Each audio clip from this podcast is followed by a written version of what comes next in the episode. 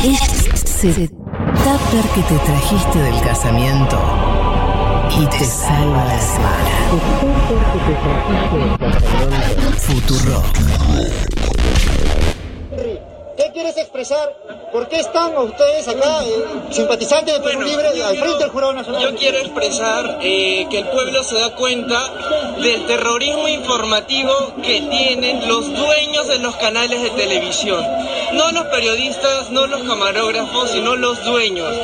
Lo que han hecho en Cuarto Poder es evidencia del abuso que generan ustedes a la población. Decirle a una señora que va a perder su negocio es cruel, es inhumano. A esa señora ese negocio José le representa Pacheco. su vida. Lamentablemente Yo- la no pregunta que has hecho, pues, emocionalmente. no Pero tiene a una que ver señora, con, una niña, un niño, con la opinión de mata. este señor y evidentemente son temas que, Los de los sí, son temas que, que la verdad es que, que no, no es lo que queríamos, eh, lo que queríamos saber.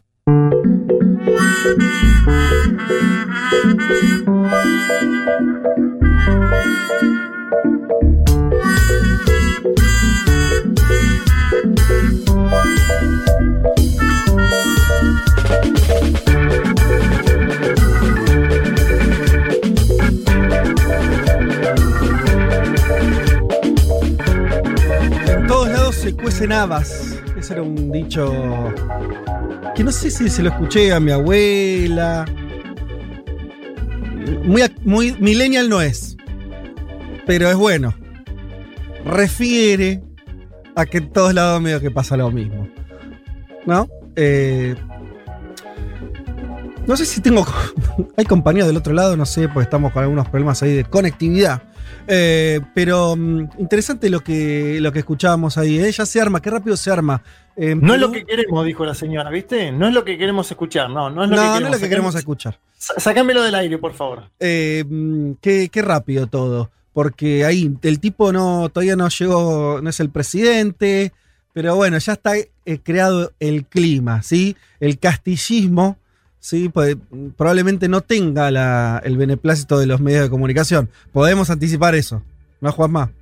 De una parte importante, al menos. Yo estoy viendo cómo se mueven mucho. Ah, ¿viste? ¿cómo se ¿Viste mueven? cómo Ya hay algunos que están ahí acercándose. Sí, ¿Viste cómo es esto, no? Eh, Antes Peter Castell era el enviado de la hoz y el martillo y un posible José Stalin. Sí. Y ahora algunos dicen, bueno, en es un profesor esas, rural por- ahí. Que, Por ahí va a ser presidente de la nación, Mm. tenemos que exigirle al ministro de Economía. Esto es así, ¿viste? Claro. Cómo- cómo se mueven estas cosas. en un terreno más de, de- de a ver qué, le- qué se le puede sacar.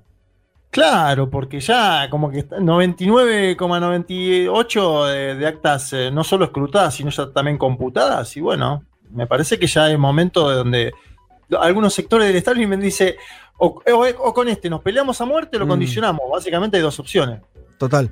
Eh, no, y, y eso, volviendo a lo de los medios y lo que escuchábamos recién, eh, también esto de que pasa, pasa algo similar en todos los lugares es bastante impresionante. Eh, porque ahí donde te parás, eh, tenés ese. ese bueno, de hecho veía algo ligado a esto, eh, alguna una, una periodista con mucha trayectoria que renunció al comercio hace poco, un diario en, en Perú importante, también a partir del sesgo, y, lo- inclu- incluso lo, escribió, lo cual habla de por lo menos algún gesto de nobleza mínima del medio, que dejó de publicarle esa carta de renuncia en el propio medio. Pero bueno, como que las cosas se empiezan a mover rápido, no pasaba eso hace, hace un tiempo, me parece, en Perú, la cosa estaba más, este, más calmada, en parte por ahí porque no había alternativa. Qué loco que cuando aparece el, el escenario político se reacomoda de manera eh, un poco más este, con ciertas tensiones o con, con disputa de proyectos, la cosa en términos mediáticos medio que estalla. Eso me parece, Sí. ¿no? Es poco decoroso, igual como lo sacaron del aire al señor este, al, al joven manifestante. No, no, vos, podés, tener- vos podés hacer No. muchas cosas para sacarlo del aire, decir, bueno, pasamos velozmente a otro tema, seguimos informando. La verdad que le dijo, no, esto, esto que está diciendo no me gusta escucharlo, Claro, insólito. es como el personaje de Capuzoto, Claudio Te Pongo. eh, ¿Cómo- si lo- si cómo no era eso? lo tienen, No, no, ¿cómo Claudio Te tengo? Pongo, búsquenlo, búsquenlo, el periodista, o sea, el, sketch de Capuzoto. No, yo me, me- me gustaría saber cómo ve la elite, cómo ve el establishment de Mm. Lima a Castillo en el sentido de si lo ve como un presidente que va a durar, ¿no? Que, que va a poder hacer algo o, o uno más, ¿no? En esta tradición. Puesto errática. menor para, para seguir con lo- lo- las cosas vinculadas a los medios. Puesto menor. Si lo ven como algo, una cosa transitoria, decís vos ahí. Sí, digo, también pensando en, en- en cómo le fue a los últimos presidentes, ¿no? Mm. Digo, si lo ven como alguien que, que puede llegar a durar o, o alguien que va a pasar eh, rápido, ¿no? Parece tener una base popular más grande. Igual lo charlamos en la columna, Sí, chicos, pero parece sí. tener, una, parece tener una base popular un poquito más fuerte de la que todos los presidentes eyectados, ¿no? Bueno, por ahora pare- Parece. pa- parece ahí que la, la cuestión de los medios va a estar eh, presente también, ¿eh? como en tantos otros lugares, en Perú. que estamos defendiendo el derecho a ser libre. Uma rígida política de controle da natalidade. I asked one of the top people in China. I'm going to deliver Brexit. Dicen que yo soy el presidente pobre. Pobres son los que quieren más. The International Monetary Fund is also a 信心和决心不会变。Предусмотрены выплаты на первый. Nuestra gran nación, que viva México!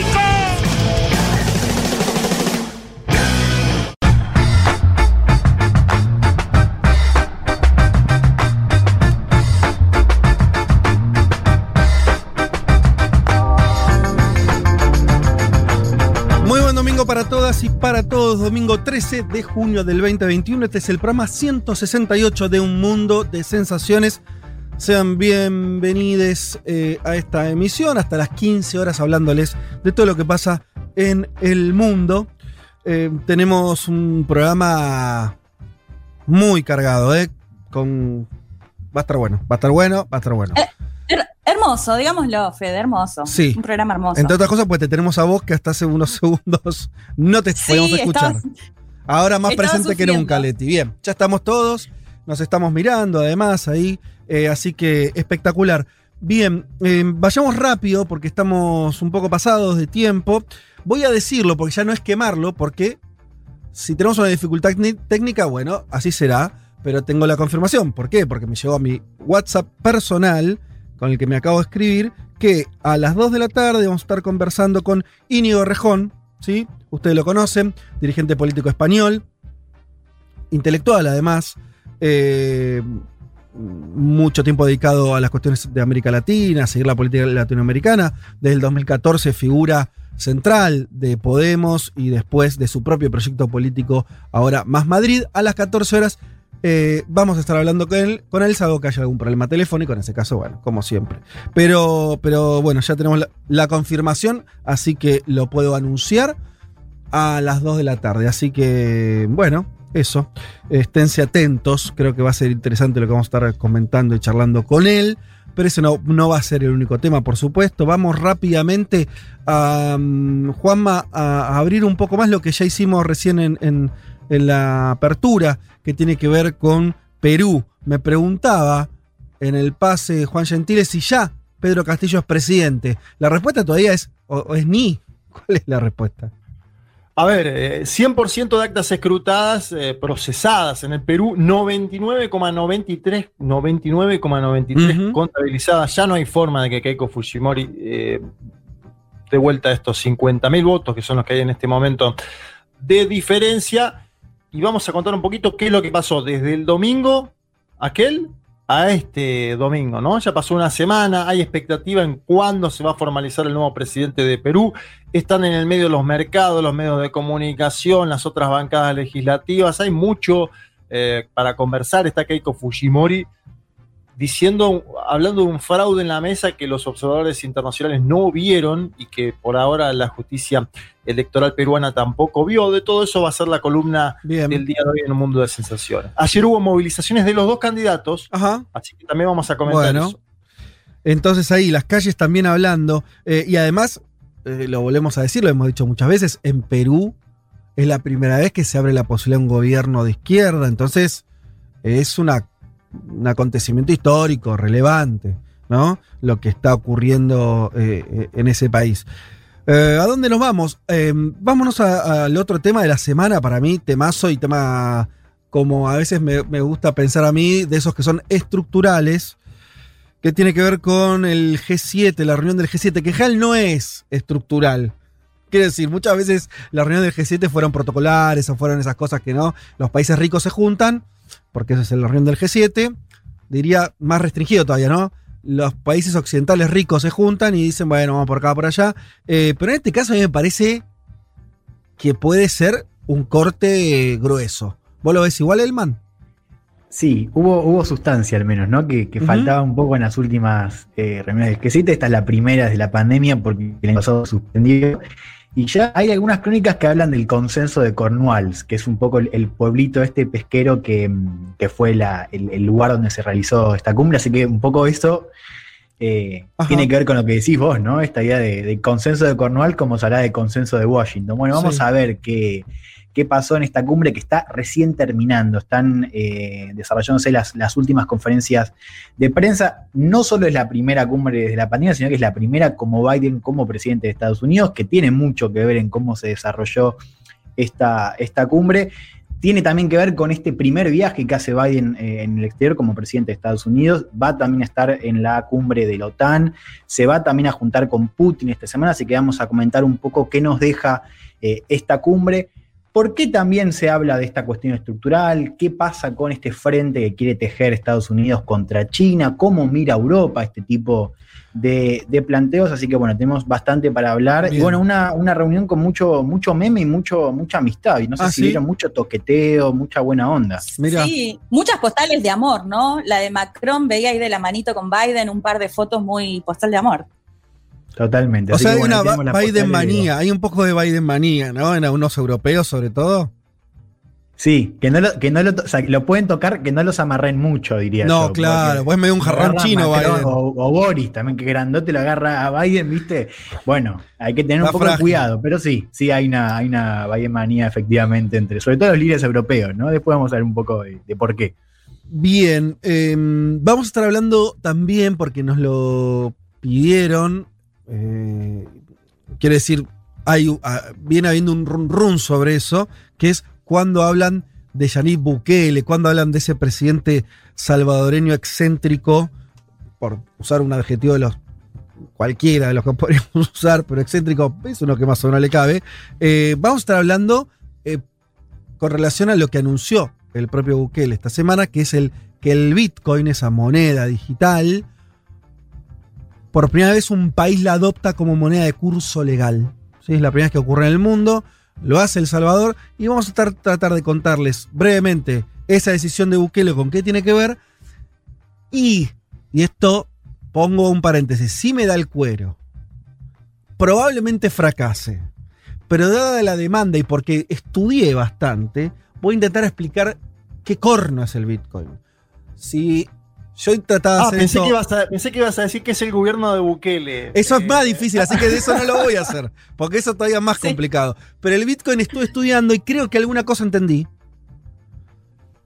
Y, qué sé yo, por lo menos me voy a arriesgar, tomen, al menos tomen la, este, eh, tomen esto como, como una, una ofrenda, que es, mm, voy a intentar explicar algo que es difícil, que es complicado y que, que, qué sé yo, que en general no se, no, no, no, no se entiende bien. eh, por lo menos para aportar algo, ¿sí? Esperemos que no sea confusión. Pero entonces ahí, unido a la noticia de Salvador, explicar un poquito eh, o hablar un poco de qué es el Bitcoin y qué son las monedas digitales. Eso va a ser otro de los temas. Y eh, por último, hablemos eh, brevemente lo que vas a contarnos vos, Leti, tema del cual no sé nada. Bueno, mejor y supongo que muchos y muchas están en la misma situación. El perfil hoy es de Tomás Sankara, quien gobernó Burkina Faso en la década del 80 y fue asesinado en el 87. Se lo conoce como el Che africano, así que vamos a estar contando un poco quién fue Tomás Sankara y por qué se lo asocia a la figura argentina, ¿no? A Che Guevara. Hermoso, porque tiene ya, ya, ya con ese título dan ganas de saber quién fue, al menos. ¿eh? Total. Giterísimo No, el título. Y cuando sepan quién fue, creo que se van a interesar aún más. Bueno, entonces. Y, no, eh, cuando conozcan algo más, creo que les va a dar muchísima más curiosidad eh, conocerlo un poquito más. ¿Hay póster de Tomás Sankara, al estilo Guevara? ¿Tiene su póster? Sí, remeras, Ah, todo, sí. De wow. hecho, te voy a contar porque surgió con más fuerza su figura en los últimos años. Ah, bueno, bueno. Listo. Eh, entonces completamos el programa con ese perfil eh, que va a ser Leti del dirigente africano, del Che africano. Miren si no tenemos sumario el día de hoy. ¿eh? Pero antes de todo esto, si les parece, si les entretiene, igual no tienen opción porque lo vamos a hacer igual, vamos a escuchar una canción. Vamos a escuchar a Yamiro Kwai. ¿Les gusta? Un poquito de, de alegría, de Mucho. haciendo Seven Sí. Days Insane June y el video es increíble. El video de Hangar es todo lo que uno tiene ganas de hacer y no se puede.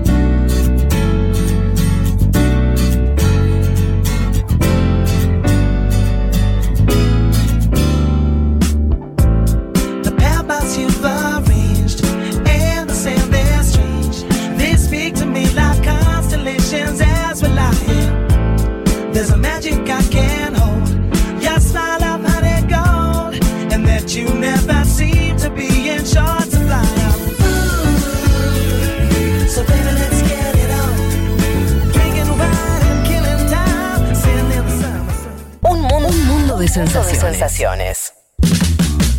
Vázquez, Carg, Martínez, Elman. Información justo antes de la invasión zombie.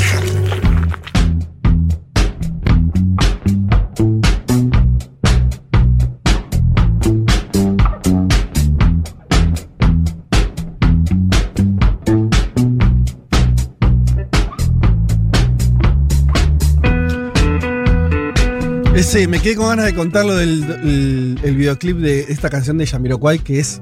eh, lo vi el video hoy a la mañana y era tremendo porque, claro, era una situación que hoy se nos presenta como de una maravilla. pues Están eh, él con amigos, él haciendo una especie de parrillada, en una barbacoa, una barbecue para él, supongo, eh, en medio de un campo, una pileta, la gente tirándose, viste, de cabeza a la pileta, eh, gente flasheando cosas raras, o sea que había seguramente cierta circulación de estupefacientes.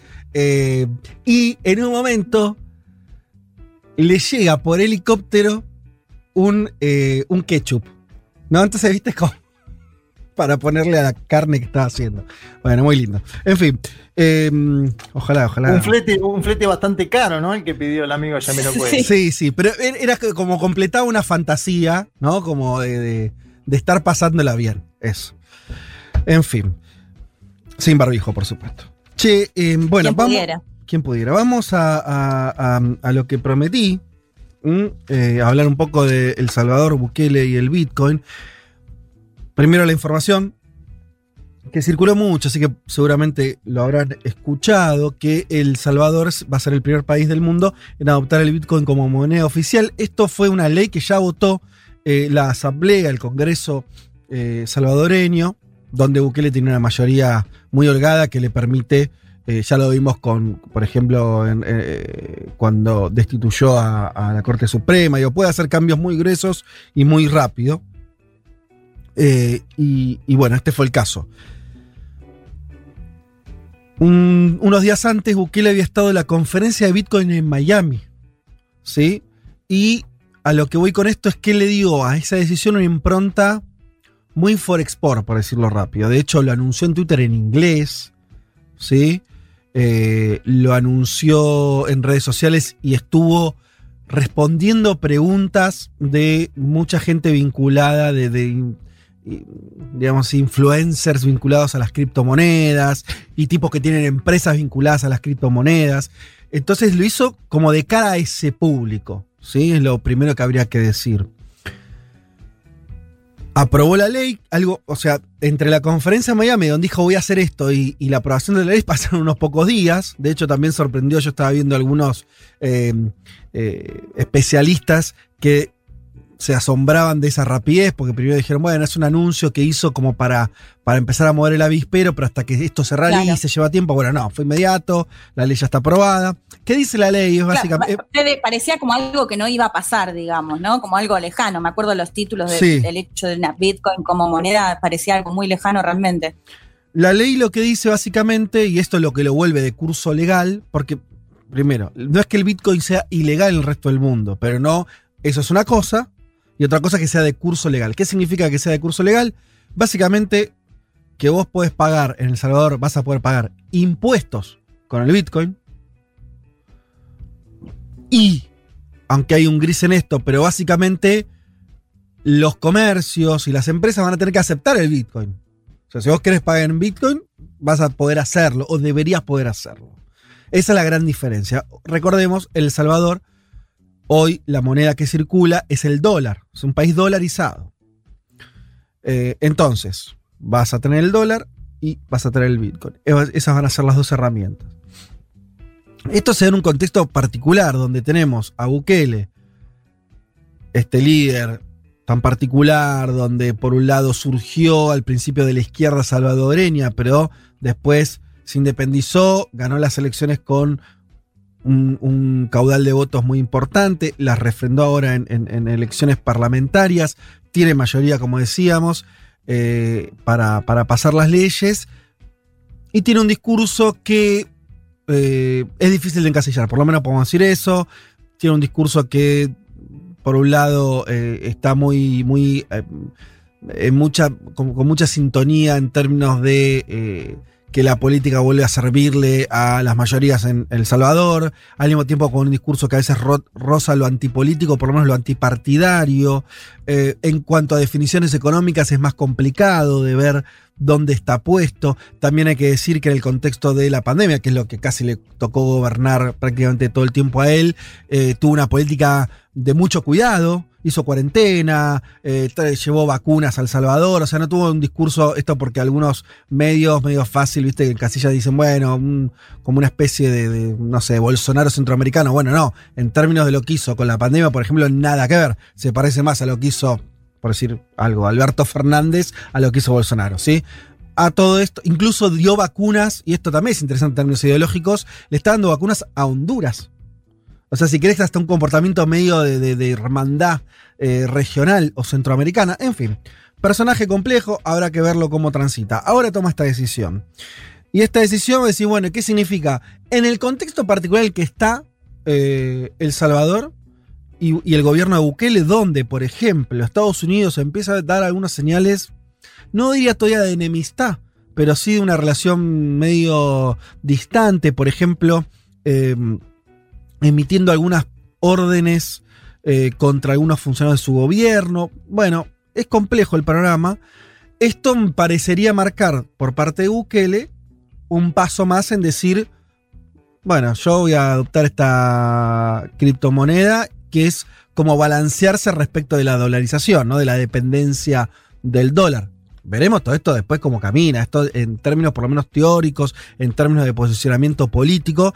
Bukele parece estar enviando una señal de cierta respuesta o de distanciamiento a, a Estados Unidos. Sí, igual Fede te, te deja más pegado a, a Elon Musk esto, ¿no? A todo ese, a todo ese grupo, ¿no? Que está tras, eh, tras las criptomonedas. Digo porque vi la foto esta que, que subió él con, con los ojos láser, ¿no? Y esos ojos láser, claro, lo, lo habían subido eh, tanto eh, el propio Elon Musk como Cynthia Lamis, que es una senadora republicana. Digo esto para marcar también a Bukele dentro de lo que es eh, sus asesores, que son venezolanos antimaduro. También hay toda una, una cuestión ahí de. Es todo muy. Totalmente. Es todo, es todo confuso, si querés, en, en, eh, eh, o, o ahí de- o ahí para donde lo quieras este, poner. También, por ejemplo, Carolina Recinos, que es una funcionaria de él, acaba de ser puesta por Estados Unidos dentro de una lista de gente a, la cual Estados Unidos le, puede quitar la visa, sancionar económicamente. Hay todo un, una cuestión ahí, ¿no? Por lo menos donde se están. Yo, yo entiendo que se están, están midiendo, no sé con qué grado de transparencia en términos de posicionamiento. Por ahí también. eh, a ver, a nosotros por ahí nos, cuesta mucho porque se está escapando de la lógica izquierda-derecha claramente. Bukele por lo menos intenta que eso no aparezca. Si vos lees sus discursos, el de los, el de, su- eh, de muchos de sus funcionarios, diputados y demás, te cuesta entender eso. ¿sí? Está claramente más la bandera anticorrupción, la bandera, este, como decía, de, también de, de- de intento de desarrollo económico, ¿no? De un país muy pequeño. Bueno, habrá que verlo caminar eh, un, tiempo más. eh, qué, qué pasa. Pero mm, esta decisión es fuerte. ¿Con qué se vincula? ¿Cuáles son los. ¿Qué, qué- qué dice el gobierno de Salvador? Que esto, por ejemplo, le va a permitir ahorrar un montón de guita a los salvadoreños que envían dinero a El Salvador. El 20% del PBI de El Salvador son las remesas, o sea, el dinero que salvadoreños que viven, sobre todo en Estados Unidos, envían a ese país. a sus familias. Una bocha, una bocha. Un montón, el 20% del- de, de los ingresos. Claro, ahora si tenemos tiempo y capacidad explicaremos algo del, del Bitcoin, de cómo funciona, pero podemos adelantar que el- una de las ventajas de esta moneda digital es que no, no te cobra las comisiones que cobran por llevar dólares de Estados Unidos a El Salvador, que tenés que hacerlo a través de eh, Western Union o empresas así que cobran un montón de guita a los migrantes, ¿sí? Bueno, ese dinero puede ser mayor dinero que entra a El Salvador, que entiendo que es un poco la apuesta de Bukele, y a las propias familias, o un costo menos al que envíe el dinero. Como sea, es un beneficio. Lo otro, eh, a lo que apuesta... Igual alguien, ¿alguien sabe cuánto está el Bitcoin eh, actualmente, porque eh, bordeó los 50 mil dólares, ¿no? Entiendo. Ahora está en ahí. 35 mil. Tuvo una baja importante, muy Ah, importante, 35. pero pegó un. Sí, es- eh, ahora vamos a hablar de eso porque la cotización del Bitcoin va y viene. Pero más allá de cuánto cotice, si vos envías una cantidad de, de- de Bitcoin de un punto a otro, tiene una comisión muy pequeña y no está intermediado por bancos. Entonces es una ventaja. En segundo lugar, la otra ventaja o lo otro que, que estaría auspiciando Bukele, y por eso decía que, el- anuncio lo hizo de frente a esa comunidad de, empresas vinculadas y empresarios vinculados a las criptomonedas, es que El Salvador se convierta en un hub, en un centro de- del, del Bitcoin a nivel mundial y eso implica un montón de inversiones. ¿Sí? Y ahí Bukele incluso tiró un número así medio de estrambótico, pero que si el 1% de las inversiones de Bitcoin en el mundo fueran El Salvador, el PBI de El Salvador crecería de un día para otro el 25%. O sea, pegaría un salto en la, la economía de ese país muy importante solamente por esa decisión. Veremos después si eso se traduce o no, pero bueno. Todo esto puede parecer medio falopa, en parte puede ser que lo sea y en parte también como son todas cosas nuevas, suena todo medio así. Pero la realidad, y acá nos empezamos a meter con lo de las monedas digitales, es que el Bitcoin y la infraestructura vinculada a los Bitcoin en el mundo viene creciendo de manera impresionante en los últimos años. Y cuando digo de manera impresionante voy a decir un solo dato. Y ahora no, trato de explicar un poco más. La cantidad de energía que consume la infraestructura de los Bitcoin o de la red Bitcoin o de que funcione esta moneda digital, ¿saben cuánto es? Es igual a lo que consume la Argentina.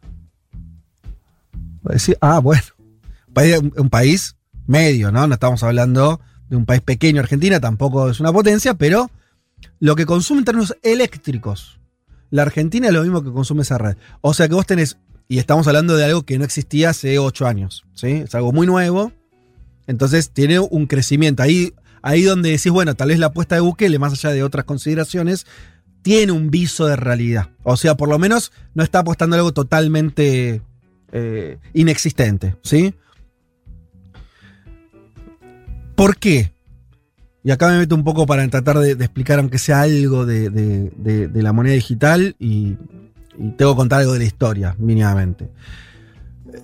Los Bitcoin nacen en el 2008, después de la crisis de, la famosa crisis este, bursátil del financiero del 2008 en Estados Unidos. Justamente, ¿cuál es la idea muy básica? Es crear una moneda que no dependa de eh, los bancos centrales, que no dependa de los gobiernos, que sea completamente autónoma. Si quieres una idea bastante de extremo liberal, ¿no? De lo que hoy, del medio libertario. y hay algo de estas ideas que circulan en relación a los bitcoin y a las monedas digitales, ¿no? Esta idea de que se puede desarrollar un sistema por afuera de los estados y por afuera de las regulaciones. Em, vos dirás, entonces, ¿por qué esto tiene algún valor? ¿Quién lo fija? Eh, ¿Por qué alguien va a comprar un Bitcoin? Bueno, eh, nace así, nace obviamente como un emprendimiento muy chiquito. Hay una, el autor es un autor fantasma que se llama Natoshi eh, Nakamoto, pero esa persona no existe o nadie lo encontró o bla. Eh, pero básicamente lo que esta persona o esta firma generó es un sistema informático este, que logró generar un mecanismo por el cual este sistema está apoyado de forma descentralizada, descentralizada por los miles o decenas de miles de usuarios alrededor del mundo. Para poner una comparación que hace muchos para explicar esto, es muy similar a cómo funciona un torrent. ¿sí? Cuando vos te descargas una película en torrent, no, la- no te la descargas desde un usuario central, sino de otro que tiene esa película. Y ni siquiera así, sino de partecitas, ¿viste? Que para el que usó el sistema esto es más o menos claro, que la película vos te la, a la, descargas un pedazo de, eh, de que la tiene uno, otro pedazo que la tiene otro, y así se te junta, ¿sí? Porque está descentralizado. Y eso hace que el sistema sea muy fuerte y no pueda ser, eh, sea muy difícil de ser hackeado o destruido. La información está descentralizada. Em, el tema es cómo llegas entonces a tener eh, monedas. O sea, bueno, está bien, cómo se producen los bitcoins. La, la- producción de bitcoin es de la siguiente manera. Tiene una complejidad, trato de explicarlo este, lo más fácil que pueda. Em, cada vez que si yo le quiero hacer una transacción a Leti por Bitcoin, le voy a dar un, Bitcoin a Leti. ¿Eso qué significa? Se va, eso se, genera eh, un, un- un código, ¿sí? Un- un- una línea de código que hace, confirma que eso fue así, que yo le di ese eh, Bitcoin a Leti. Para que eso no pueda ser truchable, ¿sí? y eso refleje una, algo real, tiene que ser validado ¿sí? por una mayoría de esos usuarios que yo decía que se les llama mineros. Bien, cada vez que se realiza exitosamente una transacción de ese tipo, el minero que valida esa transacción recibe un premio. Ese premio es, por un lado, una muy pequeña comisión de esa transacción, pero eso es muy chiquito. Pero además, este sistema Bitcoin, Bitcoin le da a ese minero un premio mayor en Bitcoin. ¿Sí? Le otorga Bitcoins. Y eso es, eso es lo que. Ese es el Bitcoin que ingresa al sistema. ¿sí? Después esos mineros, que ahora son empresas, y diría empresas muy grandes, empiezan a meter esa guita virtual en el sistema, comprando cosas, vendiéndola en el mercado, etc. ¿Sí? Entonces vos tenés que acá en este sistema donde son eh, descentralizados y, qué sé yo, que, y que, que está el servicio, ponele, de que la gente pueda transaccionar eh, sin regulaciones, en forma anónima, libre, bla, y todo muy lindo, hay gente que está ganando guita, que son estos mineros, que son los que producen la moneda. Tienen toda una serie de reglas para que no inflacione, y no importa. Nos podemos quedar con esta idea. Estos mineros son los que producen, entre comillas, el Bitcoin, los que, eh, los que tienen además ganancia por hacer esta validación del sistema a nivel mundial. Eh, y esto es lo que requiere toda esa infraestructura que yo decía que consume tanta energía. ¿sí? Porque son servidores y servidores. ¿sí? Yo no, ni puedo empezar a explicarlo técnicamente, pero básicamente un montón de compus. ¿sí? Porque tienen que hacer un cálculo complejo matemático para validar esto. Y esa es un poco es la inversión también a la que puede llegar a aspirar eh, volviendo a El Salvador, ¿sí? Que un poco esos mineros también se trasladen a ese país. La, la, la, la complicación de esto es que, claro, los estados, y sobre todo los grandes, Estados Unidos y China, eh, no les está gustando esto. Y están tratando de cortarle las gambas al Bitcoin. Vos decías, Juanma, de lo que valía el Bitcoin. Bueno, el Bitcoin valió valiendo nada. Y llegó un pico ahora, en abril de este año, que salió. Cada Bitcoin valía 60 mil dólares. Eh, por eso las transacciones en Bitcoin son 0,000, ¿sí? Se entiende como es, es una participación muy chiquita de, de un Bitcoin. Pero también cayó a la mitad, ahora está en 34 mil dólares. O sea, tiene una volatilidad zarpada. Si vos ves la tendencia de que surgió el 2010, 2011, por ahí, hasta ahora, es súper ascendente en realidad. Si vos invertiste en Bitcoin hace unos años, ganaste un montón de plata. Pero en el corto plazo, en el mediano plazo, fluctúa un montón. Que eso para una moneda a priori sería malo, porque la moneda tendría que regular el. Bueno, los que vivimos en países con inflación no hay que explicarlo mucho esto, que es malo que la moneda se devalúe o cambie su valor relativo mucho tiempo. Eso pasa De con, hecho, con el hay Bitcoin. mucha publicidad callejera en la ciudad de Buenos Aires Vázquez sobre el Bitcoin en los últimos meses. Digo, esto a partir de que pegó ese salto fenomenal. Claro. Empezó mucha publicidad de alguno que, que también intenta ahí buscar un, un negocio, ¿no? Como intermediario. Totalmente. Sí, pues después están las, las empresas que convierten el Bitcoin, te lo pasan a, un- a un- a una moneda que a vos te sirva en tu país. Hay una serie de negocios. Bueno, recordemos el primer gran negocio, no sé si ustedes se acuerdan de esto, del Bitcoin, eh, del primer, cuando se hizo conocido, fue a través de otra cosa que se llamó Silk Road, que en realidad es la ruta de la seda, pero no está hablando de China, sino que está hablando de una deep web, ¿sí? o sea, de una web que se generó para comerciar cosas ilegales, drogas, armas, etc. Y que encontró el Bitcoin la forma perfecta para funcionar. ¿Por qué? Y claro, porque el Bitcoin no es rastrable. Si vos haces una página para vender eh, armas y no puedes dejar tu CBU, es medio obvio lo que estoy diciendo. No puedes dejar tu tarjeta. Pagás con tarjeta de crédito en 12 cuotas y no vas a tener problemas. Entonces el Bitcoin fue perfecto para eso. Claro, duró poco. Primero porque tuvo éxito y después porque eh, Estados Unidos dijo, bueno, no, esto no, no da. Y eh, el FBI la cerró.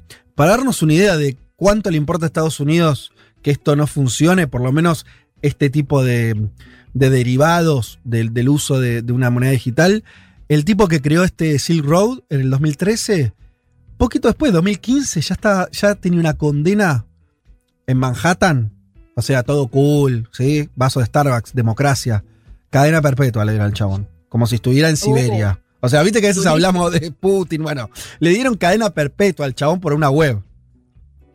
En Manhattan. Ruta de la seda, me, me, quedé con ese dato. Sí. Ross Ulbricht.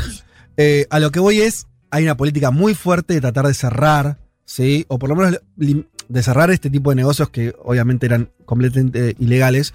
Pero con Bitcoin también hay muchas declaraciones de eh, titulares de la Reserva Federal, de ministro de Economía de todo el mundo. Sobre todo es una preocupación de las potencias de decir esto, bueno, es lógico, esto va en contra, esto atenta contra la autoridad monetaria nacional. ¿no? Si en Estados Unidos, por ejemplo, supongamos instalar el Bitcoin para intercambiar bienes y servicios de forma más o menos cotidiana, le estaría disputando un lugar concreto al dólar. No es claro. una pavada eso. Y todo lo que trae atrás esa situación. Eh, China es un caso particular, porque China fue, de hecho, es uno de los lugares donde más hay estos campos de, mineros, grandes establecimientos con miles de compu laburando todo el día y generando estas transacciones que comentábamos antes. Y ahora China, en la medida en que el Bitcoin empezó a crecer, empezó a limitar eh, ese, laburo. O sea que hay, creo que todavía no hay una política clara, Estados Unidos la tiene, pero yo pienso esto, si hubiera una decisión muy taxativa, tal vez lo estarían tirando abajo completamente, pero parecería ir hacia ese lado, por lo menos la decisión de los grandes estados de que el Bitcoin no funcione. Tal vez no funcione de la manera que está ahora, por ir más regulado, no sé. Vuelvo entonces a El Salvador. Entonces, ¿qué tenemos acá? Y esta es mi impresión y mi lectura del asunto. Charlábamos, creo, lo comentamos en el, en el chat nosotros, ¿no? Que eh, el otro el otro país que un país que tiene que usa algo parecido al Bitcoin es Venezuela que generó una criptomoneda con el petro no es para no es tanto para el uso interno es para lograr transaccionar el, petróleo donde hay muchas sanciones de Estados Unidos eh, lo que, lo que parece, bueno, Irán es un lugar también donde hay un desarrollo de las monedas, de este tipo de monedas importante.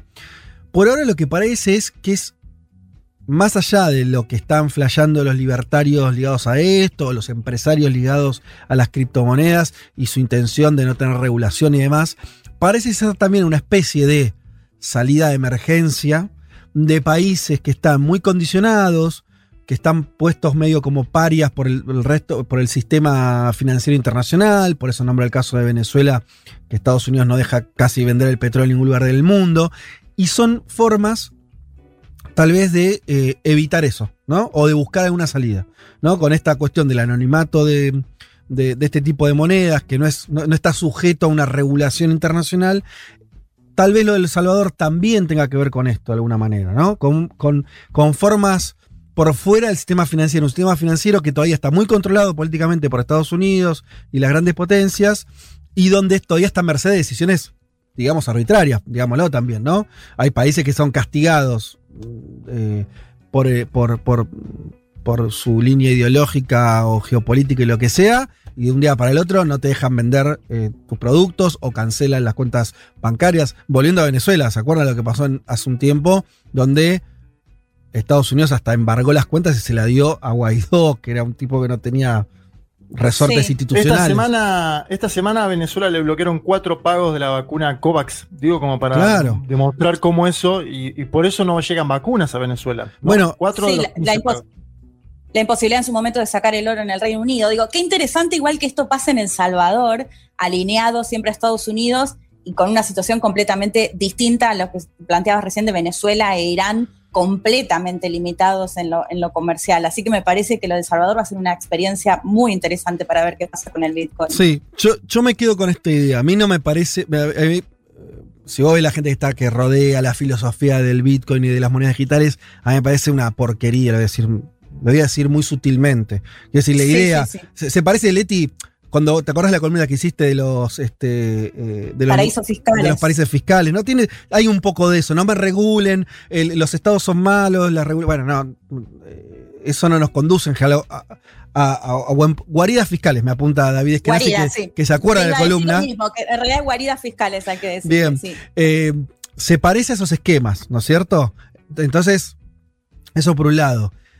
Eh, yo insisto, igual que me parece la lectura que hago de lo que está ocurriendo, tal vez sea el caso de El Salvador, seguro es el caso de Venezuela o de otros países, me parece que es una señal más de que el sistema financiero a veces deja fuera, y también deja fuera parte de la sociedad. El atractivo incluso de venta del, del- del Bitcoin es, bueno, eh, para, por ejemplo, los salvadoreños, el 70% de los salvadoreños está fuera del sistema bancario, esto va a ser una forma de incorporarlos de una manera económica y más democrática, etcétera. Más allá de que eso sea cierto o no, sí me parece que muestra que, este, que los, eh, esto que, que decía, ¿no? El sistema financiero como algo que aprieta, algo que a veces está sujeto a decisiones políticas arbitrarias, eh, mm, que también tiene sus problemas. Yo decía que el Bitcoin nació después de la crisis del 2008, ¿no? Una vez que de pronto esa burbuja que explotó por todos los aires, ahora hace mucho que no hablamos, pero el mundo sigue rigiéndose con un nivel de especulación absurdo,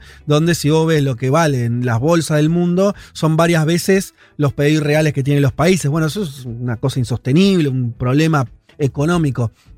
Me parece que son, hasta donde yo logro entender y comprender, y mi humildísima opinión, eh, el Bitcoin y las monedas digitales parecen ser más señales de eso que anda mal, más que una solución. Pero bueno, qué sé yo. Hasta ahí, hasta ahí llego. eh, y vamos a seguir viendo, y como, como apuntaba Juanma también, es algo que, está un aumento lo atractivo, gente que está invirtiendo. Bueno, no sé. Este, yo, yo no, a mí no me da para tanto, ¿eh? El riesgo. Eh, no sé. Yo prefiero algo más este, que uno pueda tocar y, y ver. Me, ge- me genera duda, Fede, en el sistema partidista de los Estados Unidos de América, si hay o no. Te, te lo digo por eso, ese, ese tuit ¿no? de Cynthia Loomis, que, que, que, bueno, es del GOP. Digo, si, si hay o no unanimidad, me parece que no, en principio. No, no lo hay, no, no. En, en, apriete diría que el sistema político norteamericano en general, en todo, está en- la mayoría está en contra. Puede haber algunos, algunos ahí con otras posiciones, pero no, no vi que fuera mayoritario. Bueno, no sé si logré explicar. ¿Se entendió algo? ¿Ustedes lograron comprender algo del funcionamiento del Bitcoin o, o Sí, seguimos? claro, señor. ¿Sí? ¿Se entendió? Bueno, me alegro mucho. Sí, Hay un pero, montón de- pero de hecho yo tenía como mucho prejuicio y ahora después de escuchar tu columna digo, bueno, si en definitiva los países dolarizados y tan dependientes del dólar no nos va tan bien, bueno, ¿por qué no? Por ahí.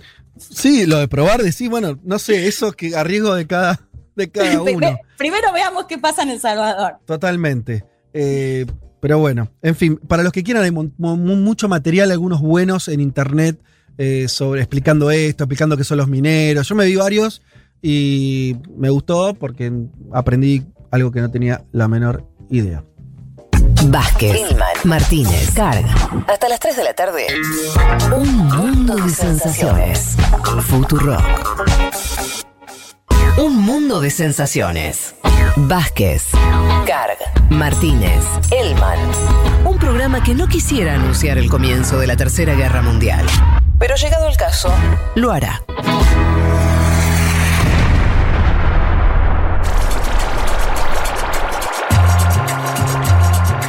Bueno, se ve que gustó la criptomoneda y el Bitcoin porque hay un montón de mensajes de gente diciendo cosas muy interesantes, en general mensajes largos. Le digo esta contradicción, para que lo sepan, queridos oyentes. En general, cuando escriben largo, es cuando es interesante, ¿no? Porque eh, cuando si te tomas la molestia de escribir em, eh, unas cuantas eh, oraciones o algunas cuantas, al menos unas cuantas palabras, en general hay una idea, no es solamente "Ita, me gusta, eh", bueno. Pero el problema es que, claro, que no se puede leer todo, toda la cantidad de texto que nos llega, así que es una contradicción ahí, pero bueno, eh, vamos a intentar eh, leer a, a alguno que otro, eh, por ahí en un ratito, después de, de- de tomarme, de ver si tenemos el tiempo aunque sea de, de leer alguno, Pa- pero muy interesante. Fede, parte. para, los otros mensajes igual también nos gustan, ¿no? Son mimos. No, sí, no, no, no, no, no, que no se entienda que no, no, pero justamente, digo, quiero decir, me parecía una contradicción interesante que cuando el oyente se toma la molestia de transmitirte una idea, una Sí, de complejidad, dar su y opinión. qué sé yo, bueno, es cuando es más difícil compartirlo con todos, a eso, a eso iba. Em, pero serán, como siempre, bien recibidas las fotos de sus parrillas o de no sé qué estarán ahora ya ensayando, sus ravioles em, de domingo. Em, bien, ¿a dónde nos vamos? Bueno, vamos a hablar de Perú entonces, Juanma. Vamos a hablar de mm, la situación esta que estamos, con el cómputo cerrado, pero Keiko ahí peleando para, para seguir en carrera. 100% de actas procesadas, 99,93 de contabilizadas, ¿sí? Em, En cualquier país del mundo ya está eso, ya está, ya recontra está. Seguro, en cualquier país del mundo ya estarían saludando a- al jefe de Estado electo y eh, estaría él firmando invitaciones, ¿no? A, a su acto de asunción. Pero esto no pasa en Perú. ¿Por qué? Probablemente por quien haya ganado. Porque si no, bueno, es difícil, ¿no? Eh, hacer hipótesis a Y porque hubo muy poca diferencia también, convengamos que la diferencia es, en, en varios países armaría líos a esos, esos poquitos votos. En, en Perú hay mucho antecedente, Fede, Sí. ese también es el otro dato. En Perú hay mucho antecedente, la diferencia ahora es de 50.000 votos. Ah. Yo decía el otro día en Segurola algo que me parece que hay que destacar, que nosotros siempre le caemos a encuestas y a encuestadores, pero esta vez Mm. en, la, en la última foto se acercaron bastante a lo que estaba pasando. En la última foto, ya no estoy hablando de el boca de urna que celebró insólitamente eh, Fujimori, que la daba ganadora por 0,6% el día de la elección, sino en, lo previo, ¿no? Eh, era así, una elección pareja que se iba a definir por poco, pero con Castillo eh, en alza, en alza en el sentido de que iba a ganar la elección, bueno, es lo que está pasando. Una campaña de miedo de la cual hablamos mucho nosotros que impactó principalmente en los centros urbanos, particularmente en Lima y el Callao, no así en el interior profundo de Perú.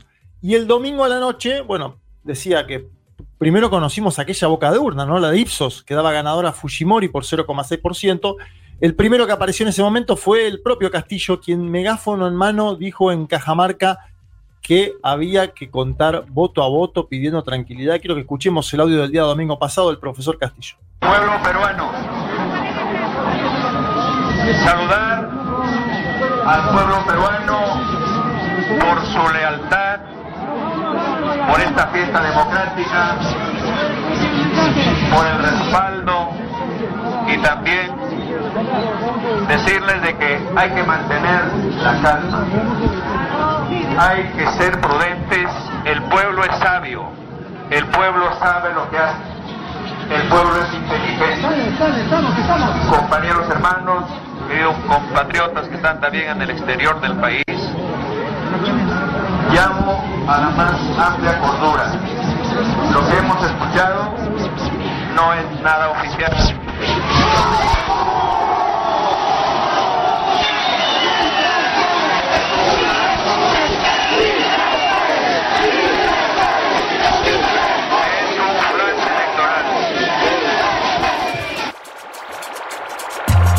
Es un flash electoral, decía, es un flash electoral, decía, un megáfono en mano, una situación muy impresionante. ¿Por para qué, o sea, que- eh, ¿por qué megáfono? ¿No había sistema de sonido? ¿No? ¿Era una cosa muy improvisada?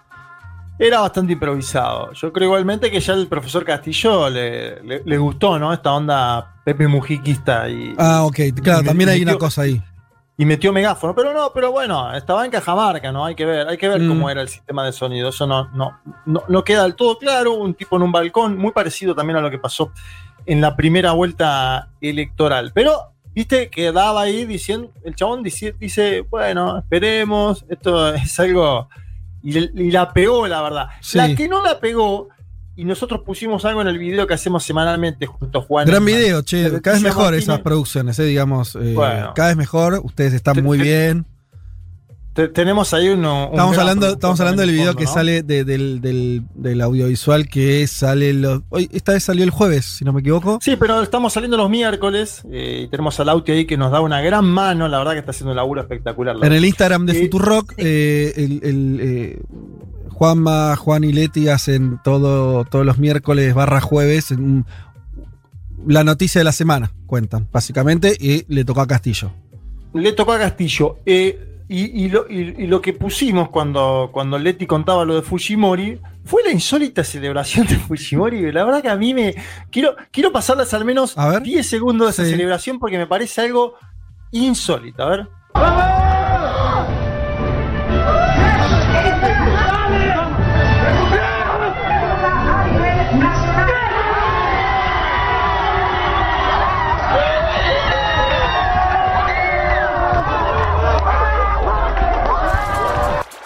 Bueno, que supongo que la imagen completa la, la idea. Parece todo Ah. menos una celebración eso. No, no, es que estaban celebrando la, la- Yo creo que se la creyeron, ¿eh? A ver, fue un acting. Fue, fue un acting para mí para construir una tendencia, pero me parece que un poquito también se la creyeron ellos. eh, Un poquitito, ¿viste? Ahí cuando.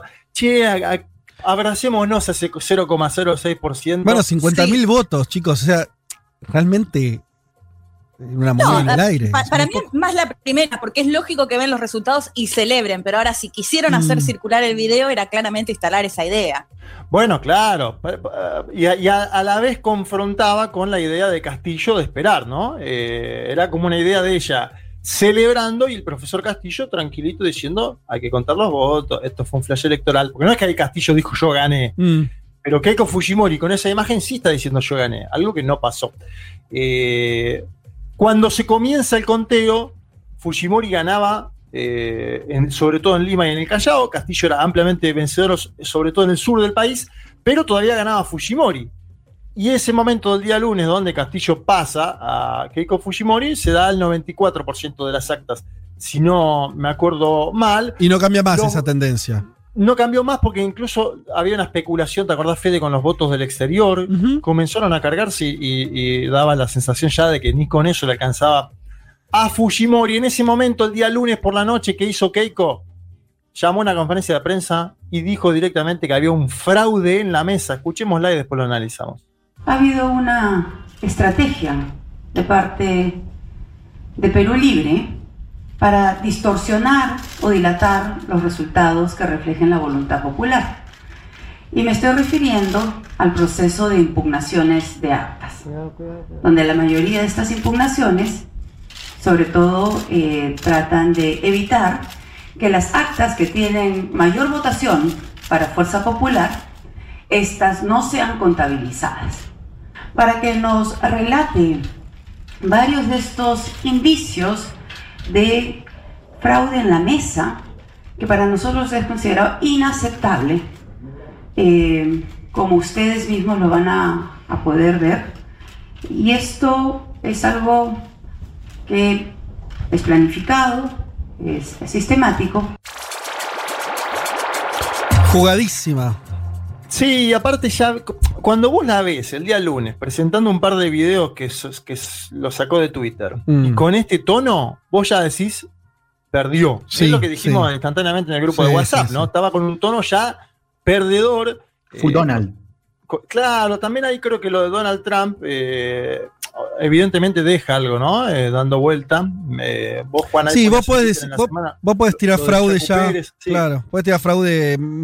Una vez que lo tiró el, el presidente, el presidente de la principal potencia del mundo, queda habilitado todo el mundo. mega. Todos tienen derecho a su fraude, ¿no? Algo así. Claro, el tema es que en esta vez, eh, acá, bueno, en Estados Unidos pasó lo mismo, ¿no? Todas las misiones de observación internacional y los propios exper- expertos, eh, expertos digo, electorales del Perú dijeron, señores, no hay ninguna evidencia de este fraude en la mesa que anuncia la señora Keiko Fujimori. Esto es importante también decirlo, mencionarlo. Hasta la Organización de Estados Americanos. Eso te iba a decir. No, bueno, cuando Pero la quedó muy sola dice- que si hasta el Magro y la OEA no se subieron, es que quedó.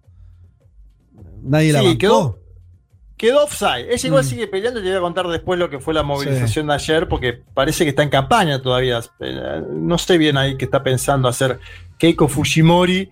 Eh, se para todavía como si estuviera en campaña eh, y no como una opositora al próximo gobierno, que indudablemente lo va a hacer con mucha fuerza también, porque hizo una elección, esto hay que decirlo de vuelta. Keiko Fujimori, las tres elecciones que hace, supera el 49% de los votos y araña siempre la presidencia. ¿eh? Las Sí, tres. las Acá hay tres. un dato significativo. El Fujimorismo como tendencia política en Perú existe y no es mayoritario por poco. Existe y no gana las elecciones por poco. Bueno, eh, el día martes por la noche el profesor Castillo se movilizó desde Chota eh, hacia Lima y en Lima eh, anunció cómo gobernar. Quiero que lo escuchemos porque esto acá hay un guiño al sector empresarial. A ver.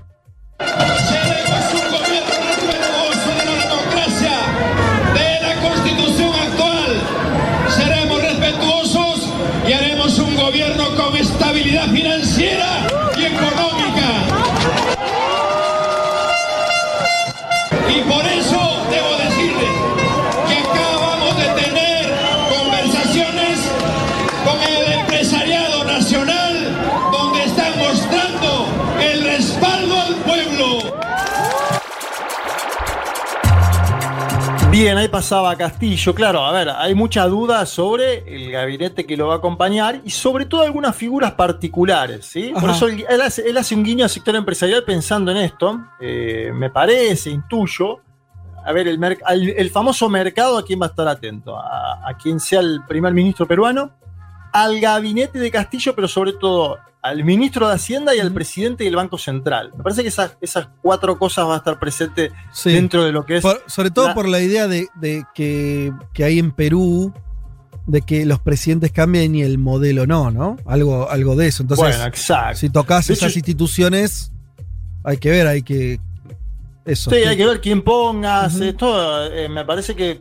Yo creo que ahora la presión va a estar sobre eso. Y creo que Castillo le daba un guiño ¿no? al sector empresarial durante el día, el día martes. Hay que decir que las actas observadas por ambas fuerzas, porque hubo actas observadas por las dos fuerzas, fueron enviadas al Jurado Nacional de Elecciones de Perú, que va a ser quien determine cómo sigue esto ahora. Yo les, les anticipo, el día jueves se negó el primer pedido de nulidad que hizo Fujimori en Cajamarca. Y ayer en Tacna se declararon improcedentes 36 pedidos de nulidad por parte de Fuerza Popular. Es decir, Ah, todo- viene mal, viene mal la justicia entonces también. Bueno, claro, todos los datos que tenemos es caído, caído, caído. Ahora, eh, perdón, hay una cuestión de análisis político que me interesa que me digas, a ver cómo lo ves. Sí. Porque por un lado, yo como observador veo que a Keiko le habían rodeado todo el establishment de manera muy fuerte, y los medios, y el establishment político, empresarial, para que no hagan el comunismo y todo eso. Y al mismo tiempo vemos que con el resultado opuesto, la dejan sola. Es medio. A mí me resulta un poco extraño. ¿Por qué ese, ese viraje tan fuerte? Por ahí no, digo, por ahí no se sabe la respuesta, pero. ¿Me entendés? La, la- la- la- Sí, entiendo, entiendo. Una, una campaña que se la han jugado tan fuerte, entiendo lo que vas. Eh, el único que, eh, que es el último Fujimori, te diría, que se la sigue bancando es eh, Mario Vargallosa. Que, conver- que conversó telefónicamente con el presidente Sagasti. Este dato es impresionante, como si fuera interlocutor. Sí. Y esto no. Escucha esto, enojó a Keiko esto. Eh, ¿Por qué? Porque, claro, Sagasti le dijo a Vargallosa, casi coloquialmente, muchacho, esto estamos yendo al 100% de la definición de actas, Sí. acepten lo que va a suceder, ¿no? Y se enojó Fujimori, no sé si vieron. No, dijo el ¿con quién? ¿Con Vargallosa por llamarlo al, presidente? se enojó con Sagasti, ¿no? Pero Ah. también me da- uno, tie- uno tiende a creer que también se enojó Mm. en algún punto con Vargallosa. Escuchá lo que dijo. El jefe de Estado no genera calma, todo lo contrario. La cancha no está pareja. Existen actores externos que están vulnerando la voluntad popular. Nosotros seguiremos defendiendo nuestro derecho voto a voto.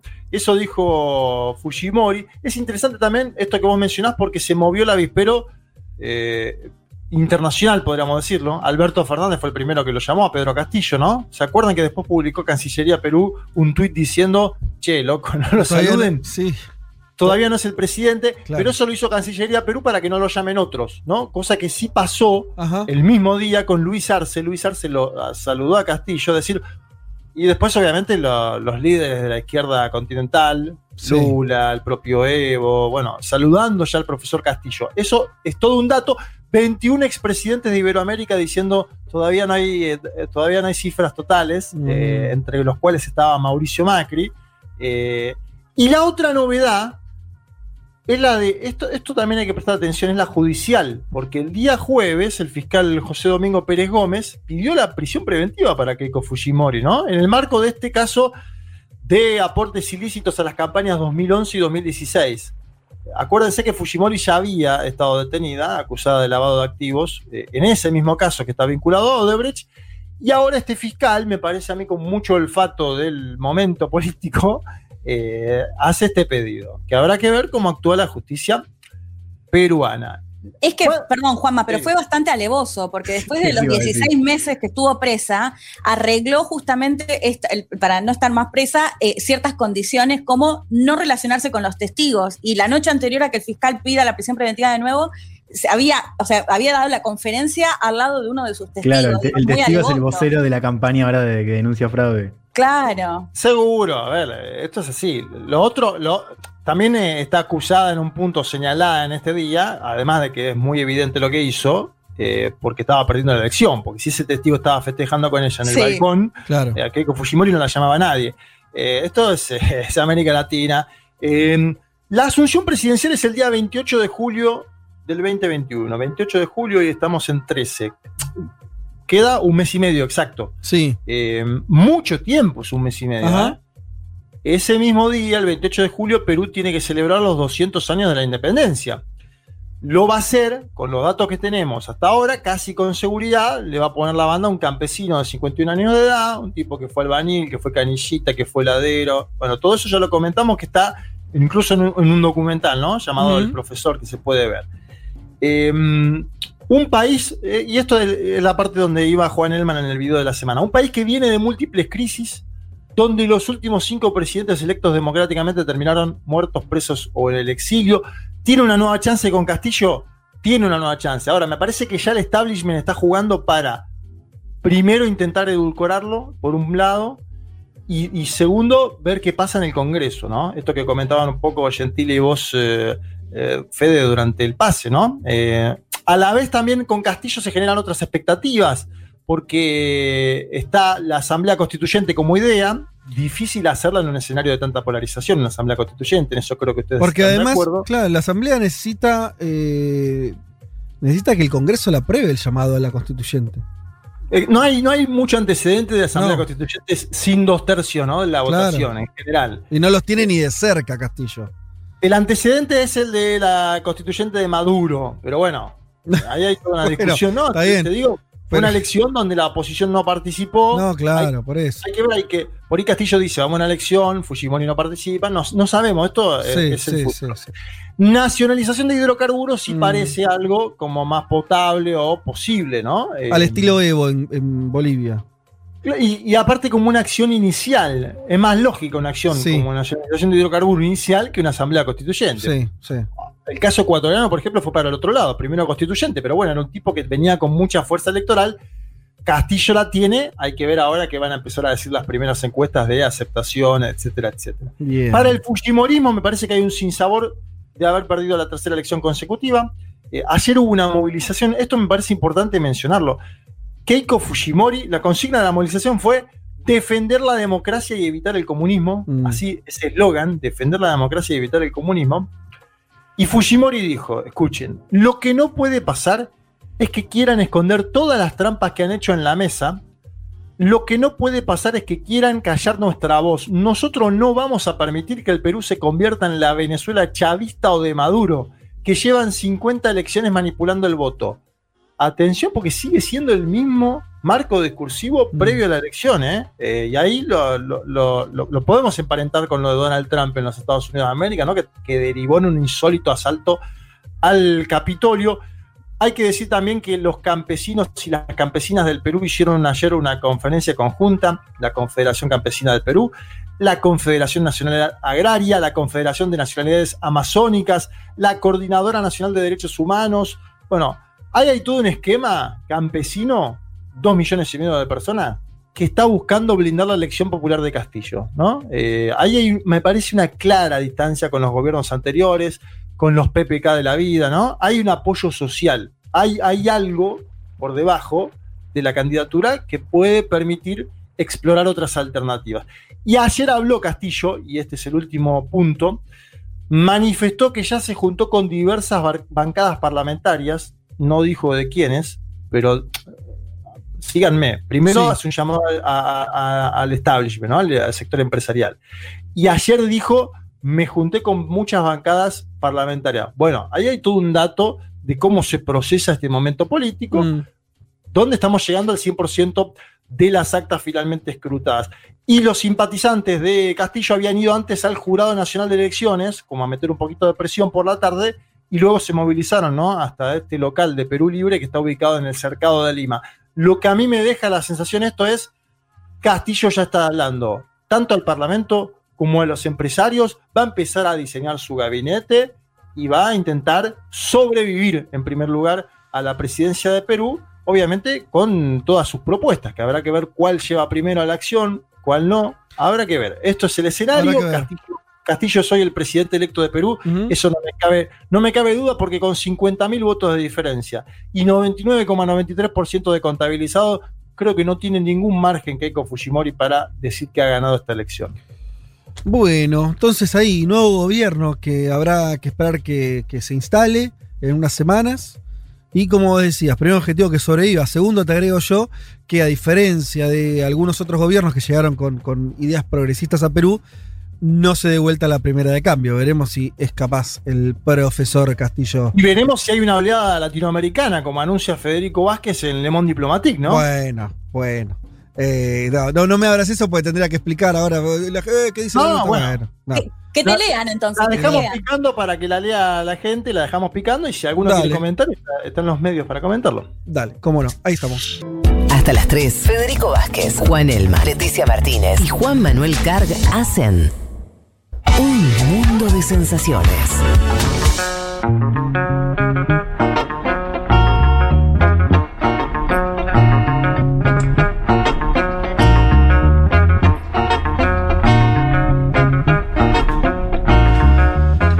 Bueno, mucha gente comentando. ¿Qué les iba a decir? Este, volviendo a lo de los bitcoins. eh, mira, yo había elegido algunos mensajitos y se me fue.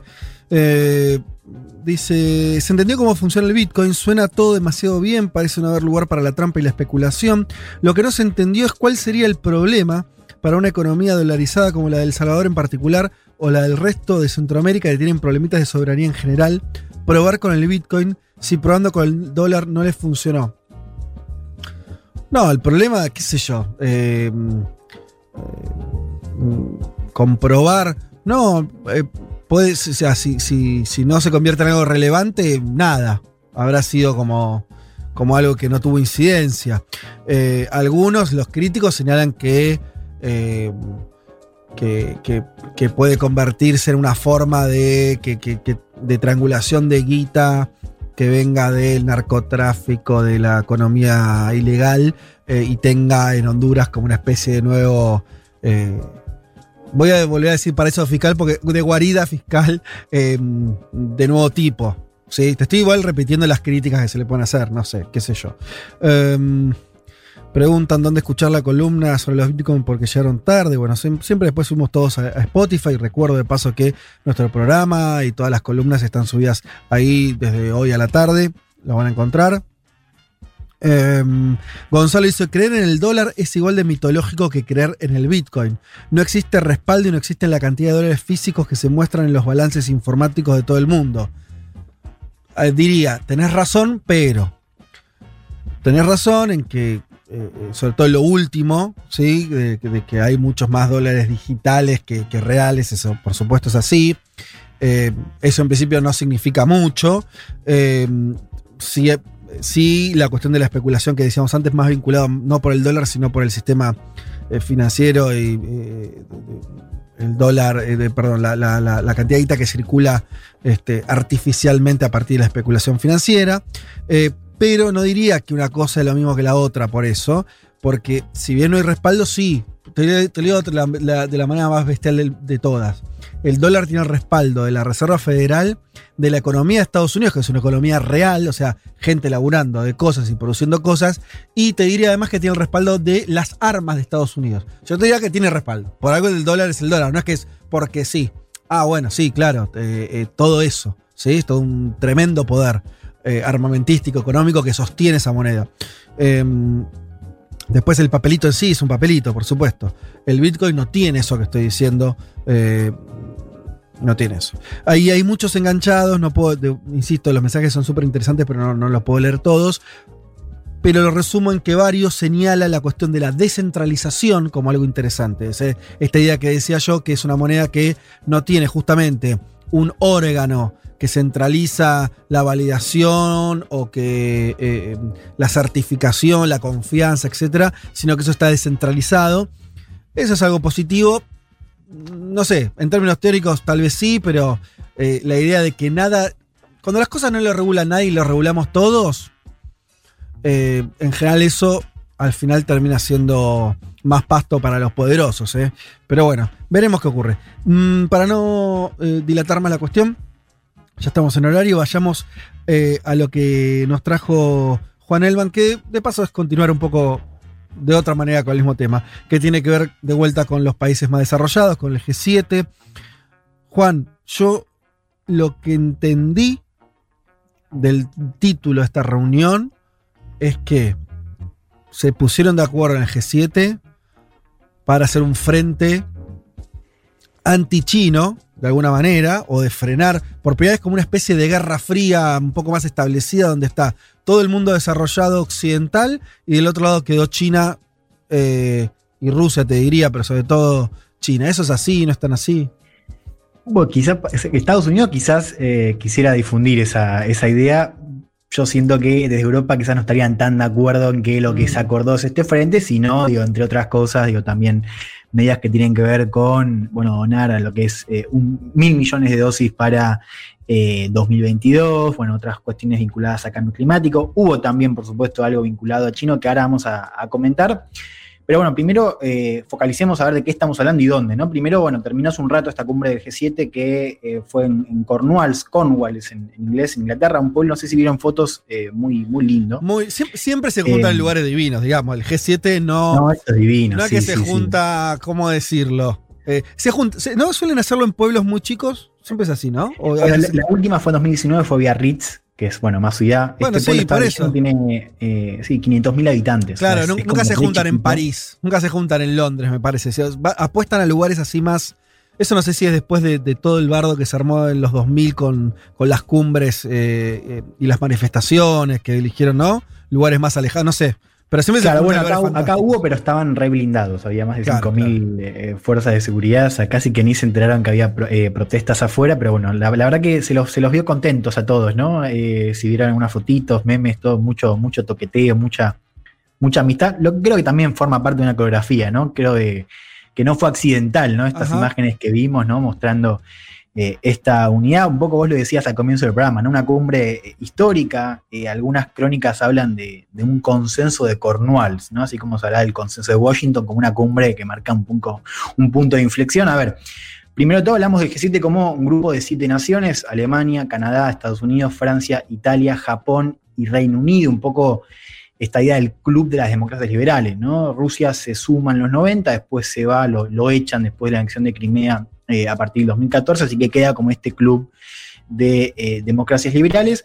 Y una cumbre que coincide también, decíamos, con el primer viaje de Joe Biden como presidente de Estados Unidos, Biden que llegó un día antes, el jueves, para reunirse con eh, Boris Johnson, que fue quien hizo de anfitrión, que también va a participar en la cumbre de OTAN, que también va a verse después con Putin en Suiza a mitad de esta semana. Y si querés, escuchemos como preludio, antes de meternos en la cumbre, yo creo que esto es relevante también un poco para ver cómo llegaba Biden eh, a este primer viaje en Europa. Bueno, cómo lo vendía, ¿no? Cómo lo vendía Biden antes de subirse al avión en un discurso ante tropas eh, norteamericanas. Biden que le puso un poco de, pica, de, sí, de picante, de pimienta a este anuncio de viaje eh, hacia Europa. Lo escuchamos al presidente de Estados Unidos. This is my first overseas trip as President of the United States.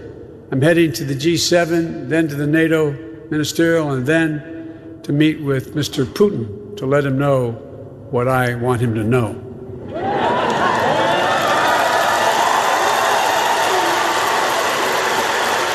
And at every point along the way, we're going to make it clear that the United States is back and democracies of the world are standing together to tackle the toughest challenges and the issues that matter most to our future.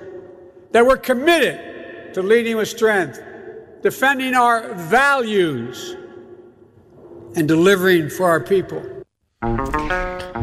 Bueno, decía Biden, este es mi primer viaje como presidente de Estados Unidos, me dirijo al G7, luego a la OTAN y después a reunirme con el señor Putin para hacerle saber lo que quiero que sepa, ¿no? Ahí ya vimos después cómo reaccionaba la gente ahí, ¿no? Un poquito de, de pimienta, después dice, y en cada punto del camino vamos a dejar claro que Estados Unidos está de vuelta y las democracias del mundo están unidas para enfrentar los desafíos más difíciles y los problemas que más importan de cara al futuro, que estamos comprometidos a liderar con fuerza, defendiendo nuestros valores y dando resultados a nuestros pueblos. ¿no? Acá un mensaje que combinan unas cosas que estamos viendo de Biden ya hace un tiempo, ¿no? En sus mensajes de política exterior. Primero esta idea de que Estados Unidos está de vuelta, ¿no? Él lo dice todo el tiempo, Estados Unidos volvió, está de vuelta. Después esta idea de la unidad de las democracias, ¿no? Acá la pregunta un poco fue, es unidad ante quién, ¿no? O sea, unidos contra quién, contra qué desafíos, contra qué países. Bueno, ahora vamos a comentar un poco de qué, Mm. de qué tiene que ver esto y después la otra clave, ¿no? La, la idea de los valores. Nosotros estamos viendo cómo los discursos de política exterior de Estados Unidos hablan cada vez más sobre valores, o sea, se parecen cada vez más a lo que decía Estados Unidos en clima de Guerra Fría, ¿no?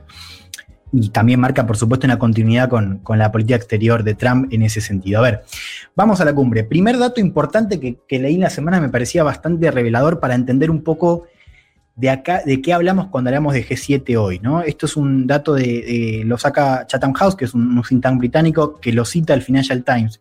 Fíjense, estas siete naciones que yo les contaba, eh, digo, del, del- del G7, en los 70, o sea, en el, en el último capítulo de los, de los 30 años dorados del capitalismo en los que hablaba Hawthorne, estas siete naciones representaban el 80% del PBI global. Sí.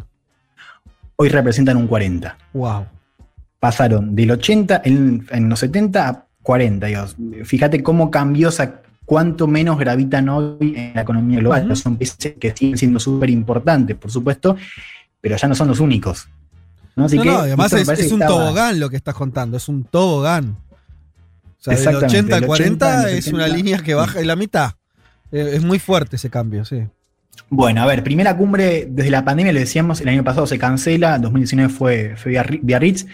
Eh, Viste, uno, uno ve esas cumbres ya como, o sea, los memes son como las postales, uno se va acordando de las cumbres por los memes. Y fíjate, acá tenemos algo para decir, que es la de Sí. 2019 fue la, la- la última, digo, la, la cumbre en la que se encuentran Boris y Donald por, por primera vez. Sí, ¿Recuerdan ese meme de los dos locos rubios? Esa fue Biarritz, que pasa sin pena ni gloria. La anterior, en 2018, es la que Trump termina rompiendo el comunicado que se pelea con Trudeau y que aparece esa foto también, meme, donde está Trump en la mesa sentado contra todos. ¿Recuerdan lo que estoy diciendo? Sí, sí, que está, que le, le- le está mirando Merkel también. Exactamente. Bueno, Como eso fue. el diciendo, G7 vos estás 2018. chiflado, vos estás medio así, sí. Eso fue 2018. Exactamente, eso fue 2018. Después de 2019 fue la de Sí. Boris y Trump, que pasa sin pena ni gloria, Sí. pero ciertamente marca un poco lo que, lo que eran estas cumbres con Trump como Ajá. presidente. ¿no? Bueno, ahora efectivamente vemos un cambio con Biden eh, al frente Perdón, de Estados Juan, no, Unidos. no- no te quiero matar, pero Rusia, ¿cuándo lo sacan del G7? 2014, a partir de, de- de 2014, anexión de Crimea, si mal no recuerdo. Ok. Eh, si quieren chequearlo. Y, No, no, 100% Sí, seguro sí. que fue ese año. Bueno, Y, Sí. perdón, y una Eh, aclaración más. Hubo algunas que fueron el G7 más China, o yo estoy loco. ¿Existió eso alguna vez? yo no recuerdo G7 con China, pero digo, mi memoria de sentido. Bueno, pero es que hubo, hubo varias, viste hubo muchos formatos de G7 más uno, G8 más no sé qué. Bueno, acá hubo, hubo invitados. eh, y fíjate, si querés ya nos metemos. Hubo Sí. cuatro invitados A eh, a participar. India, Australia, Corea del Sur y Sudáfrica. O sea, no China. Los tres primeros tienen algo en común. Sí. Son de Asia-Pacífico Claro. y son parte del plan geopolítico de Estados Unidos para contrarrestar a China en esa región. Ajá. O sea, no son invitados de la nada. Ahora, No, no. ahora les voy a contar un poco de, de qué, se está, qué se discutió en, en esa, en esta cumbre. Una cumbre que ya arrancamos con una noticia que vos comentaste, Fe, el domingo pasado. Este acuerdo de los ministerios eh, de finanzas de cada uno de estos países eh, para establecer un impuesto mínimo global Mm. de sociedades de al menos 15%. No tenemos detalles todavía, pero bueno, ciertamente es, es un, un acuerdo importantísimo ¿no? en estas discusiones sobre, sobre tributación en el extranjero. No es la primera vez que, que se haría algo así. Se había difundido también otro de los grandes anuncios de esta cumbre, este compromiso de donar mil millones de dosis para finales de 2022, de los cuales Estados Unidos aportaría la mitad, aporta 500 millones de dosis de Pfizer. Fíjate acá el dato que no es para nada menor. Estados Unidos se compromete a aportar 500 millones de dosis, pero le saca 2 mil millones de dólares a COVAX, que es un poco, eh, Estados Unidos había, había anunciado 4 mil millones de dólares de asistencia a COVAX, ahora con este anuncio le saca 2 mil. O sea, le saca apoyo a COVAX para Para- privilegiar claro. bueno, esta relación, eh, este eje occidental, si querés, de, algún- de alguna manera. Ah, ok. No, no, relevantísimo lo que estás Bueno, eh, claro, diciendo. Porque, o sea, aporta, COVAX es, un COVAX. COVAX es un- una institución o un, eh, ¿cómo es que le dicen? Un mecanismo donde están todos, porque depende de la ONU, ¿no? O de la OMS. Que, Es- no, eh, claro, es tripartito. Es eh, Gavi, OMS y la alianza. Y. Ay, me falta el, el uno, uno más, pero bueno. Bien, pero digo, para- para- China es parte de eso, por decirlo rápido, Rusia es parte de eso. Claro, bueno. Interesante. Y ahora esto, no. Estados Unidos. Y, y- y- y en Aporta- esto que están anunciando el G7, no, por supuesto.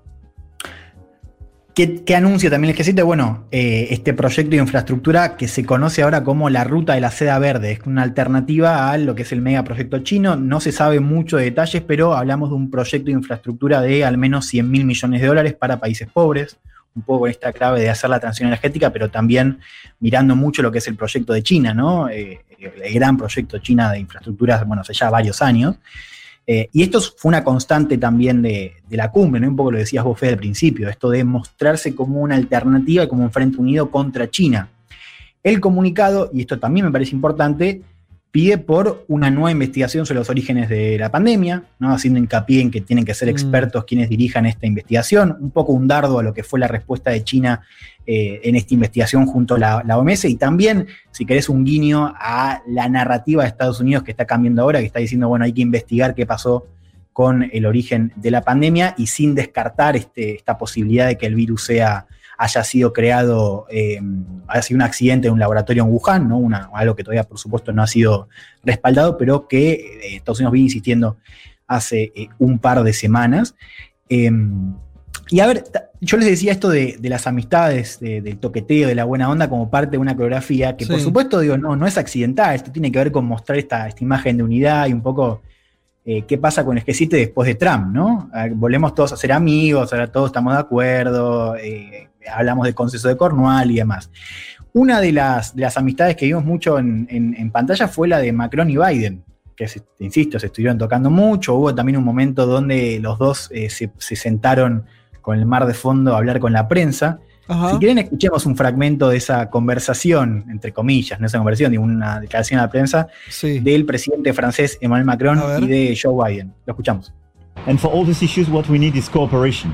And I think it's great to have uh, the US president part of the club and uh, very willing to, to, to cooperate. And I think that what you what you demonstrate is that leadership is partnership, and uh, and we do appreciate. And I think we can deliver great things for that. I think we can do a lot too. We, uh, the United States, I've said before, we're back. The U.S. is back. We feel very, very strongly about the cohesion of NATO, and I, for one, think that uh, the European Union is an incredibly strong and vibrant entity. Bueno, primero escuchamos a Macron diciendo para todos estos asuntos necesitamos cooperación. Creo que es genial tener al presidente de Estados Unidos como parte del club y muy dispuesto a cooperar.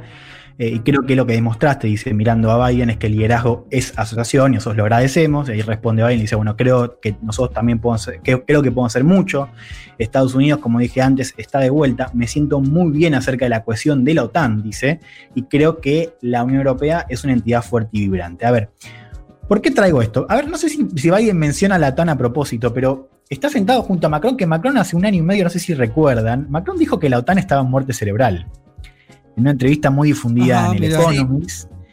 Y esto me parece que ilustra algo, y por- porque yo te decía, bueno, quizás Estados Unidos está de acuerdo con esa idea del frente contra China, quizás Europa no tanto.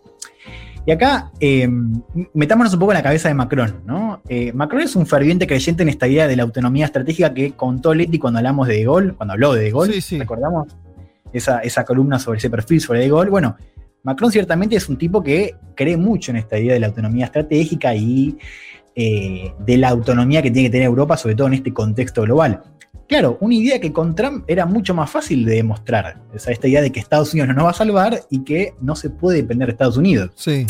Al mismo tiempo, esta idea tenía algo tenía mucho que ver con lo que está pasando en Alemania. Merkel, que siempre fue más bien cauta a estas ideas como las que había propuesto Macron del ejército europeo y demás, eh, se está yendo. De hecho, esta fue la última cumbre de Merkel, lo que explica también que haya tenido menos protagonismo. Este Claro, es el final claro, de claro. El, el último G7 de Merkel.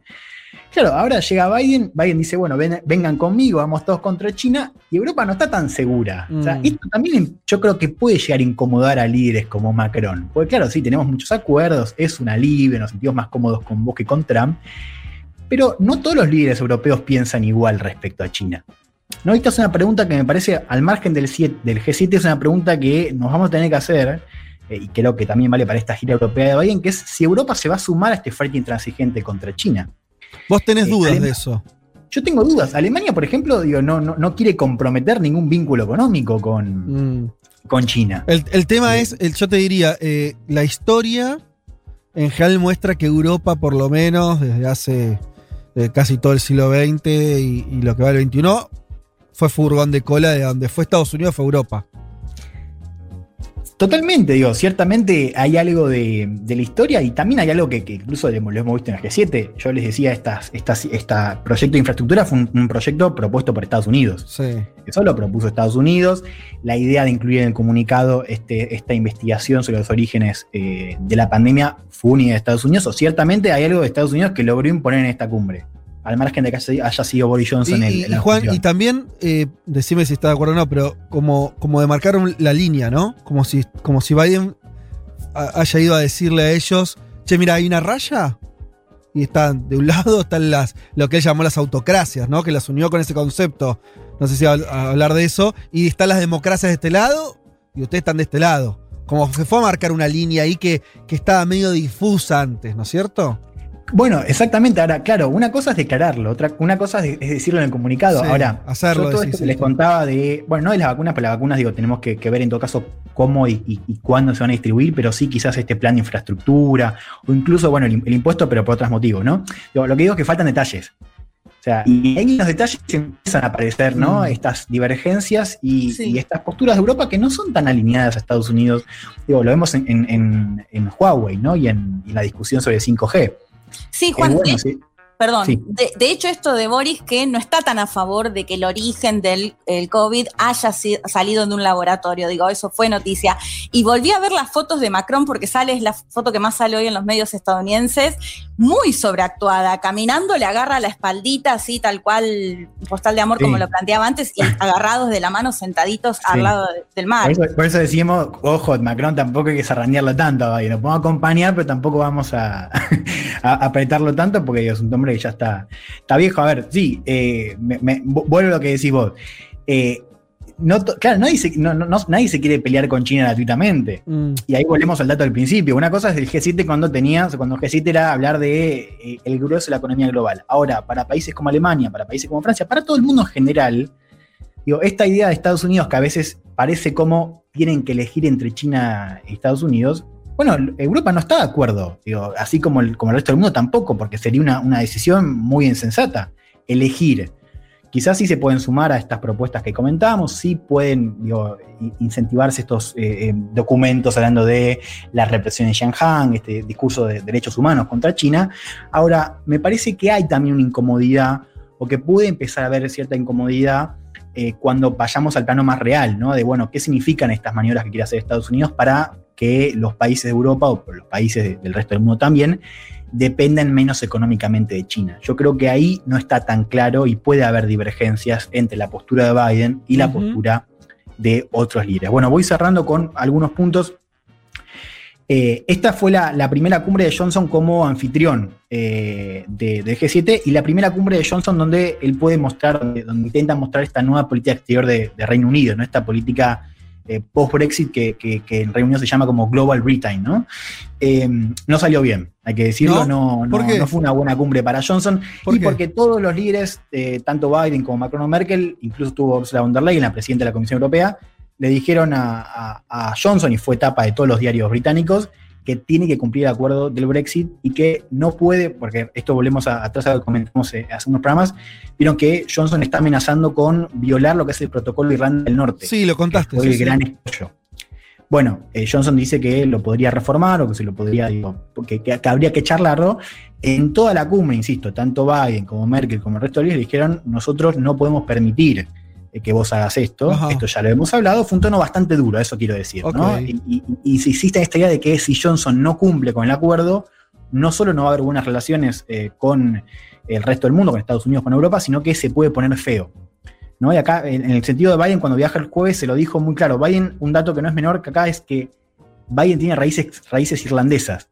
O sea, y él lo que dice es para católicas, claro, de ahí, de ahí viene su catolicismo entonces. Exactamente. Entonces, Sí. claro, son tipos que están históricamente comprometidos con la causa irlandesa, o al menos no con la causa irlandesa, pero sí con el proceso de paz de Irlanda, para decirlo mejor. Sí. Entonces, cualquier maniobra que, am- que, amena- eh, que- que pueda amenazar ese acuerdo de Viernes Santo, que es el Mm. acuerdo del fin de la guerra civil irlandesa, bueno, por supuesto va a ser un escollo para cualquier vínculo entre Estados Unidos y Reino Unido. Después, eh, no, si querés, cerramos con, con algo de la cumbre. Digo, faltan detalles de- del anunciado, pero decíamos, fue una cumbre con mucha más sustancia que las anteriores. Muestra esta vitalidad que le está imprimiendo Biden como presidente de Estados Unidos a, a este eje.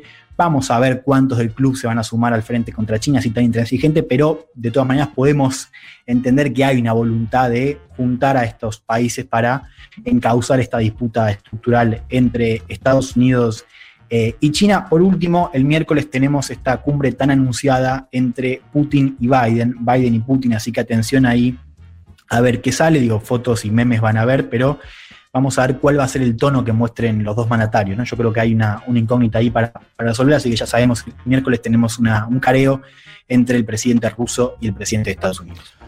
Hermoso, la, la cumbre que además es en un lugar que tiene nombre francés, eh, en territorio inglés. Si alguno quiere eh, meterse en por qué de esas situaciones, le recomiendo que vean una película que vi en Netflix que se llama The King, que es sobre Enrique V, y ahí está el chaboncito cruzando el Canal de la Mancha, invadiendo Francia, así se habrán cagado a palos esos dos países desde hace más o menos 600 años. Excelente, Juan. Vázquez, Carg, Elman, Martínez. Seamos conscientes de nuestra posición en la División Internacional del Trabajo. Lo demás, lo demás, no importa nada. Nada. Un mundo de sensaciones.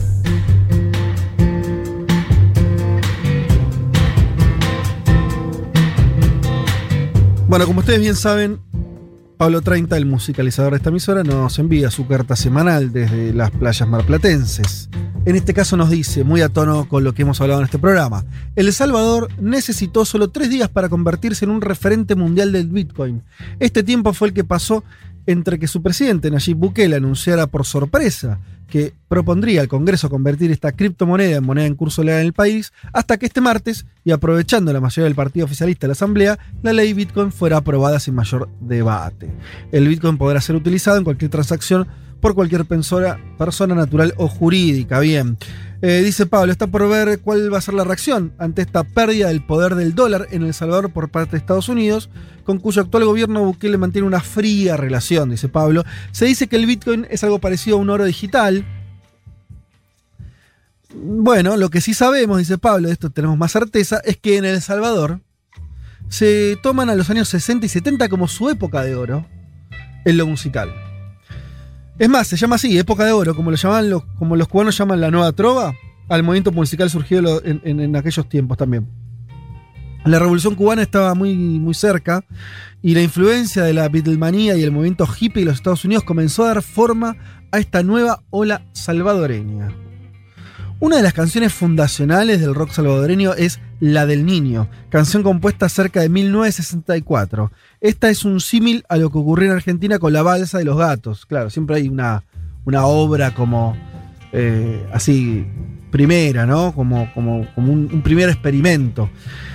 El primer grupo conocido de rock en El Salvador surge a comienzos de los años 60. Eran los Super Twister. Me encanta, Super Twister. En esos años surgieron nuevas bandas como los Mustangs, de la que vamos a escuchar una canción hoy. Los Vikings, Hielo Ardiente, Hielo Ardiente, está buenísimo. Y los Dieblitz. son algunos de los referentes musicales de la época. Lograron posicionarse la preferencia de los salvadoreños y extranjeros, que las oían a través de estaciones radiales. Los Mustangs, Abre los ojos, Solo te vi, Los dos, ese tipo de canciones. Hay un documental de fácil acceso virtual que se llama Buenas Épocas, la nueva ola de El Salvador, de Mario Anaya, por si les interesa seguir investigando sobre este movimiento. En una entrevista, Anaya dice sobre lo que fue la nueva ola. Dice, era música hecha con mucho corazón y con lo que se podía, porque los recursos técnicos con los que contaban los músicos salvadoreños eran muy limitados. Aún así pudieron alcanzar un alto nivel artístico que todavía hoy sigue admirando a mucha gente. En los 80 se termina la nueva ola y su época dorada, el país entra en guerra civil y que duró aproximadamente hasta el 92, ¿sí? hasta entrar los años 90 dura la guerra y recién ahí se firma la paz. Se calcula que hubo 75.000 muertos y desaparecidos. Vamos a escuchar, como dijimos, a los Mustangs y esta linda canción sesentosa que se llama Abre los ojos.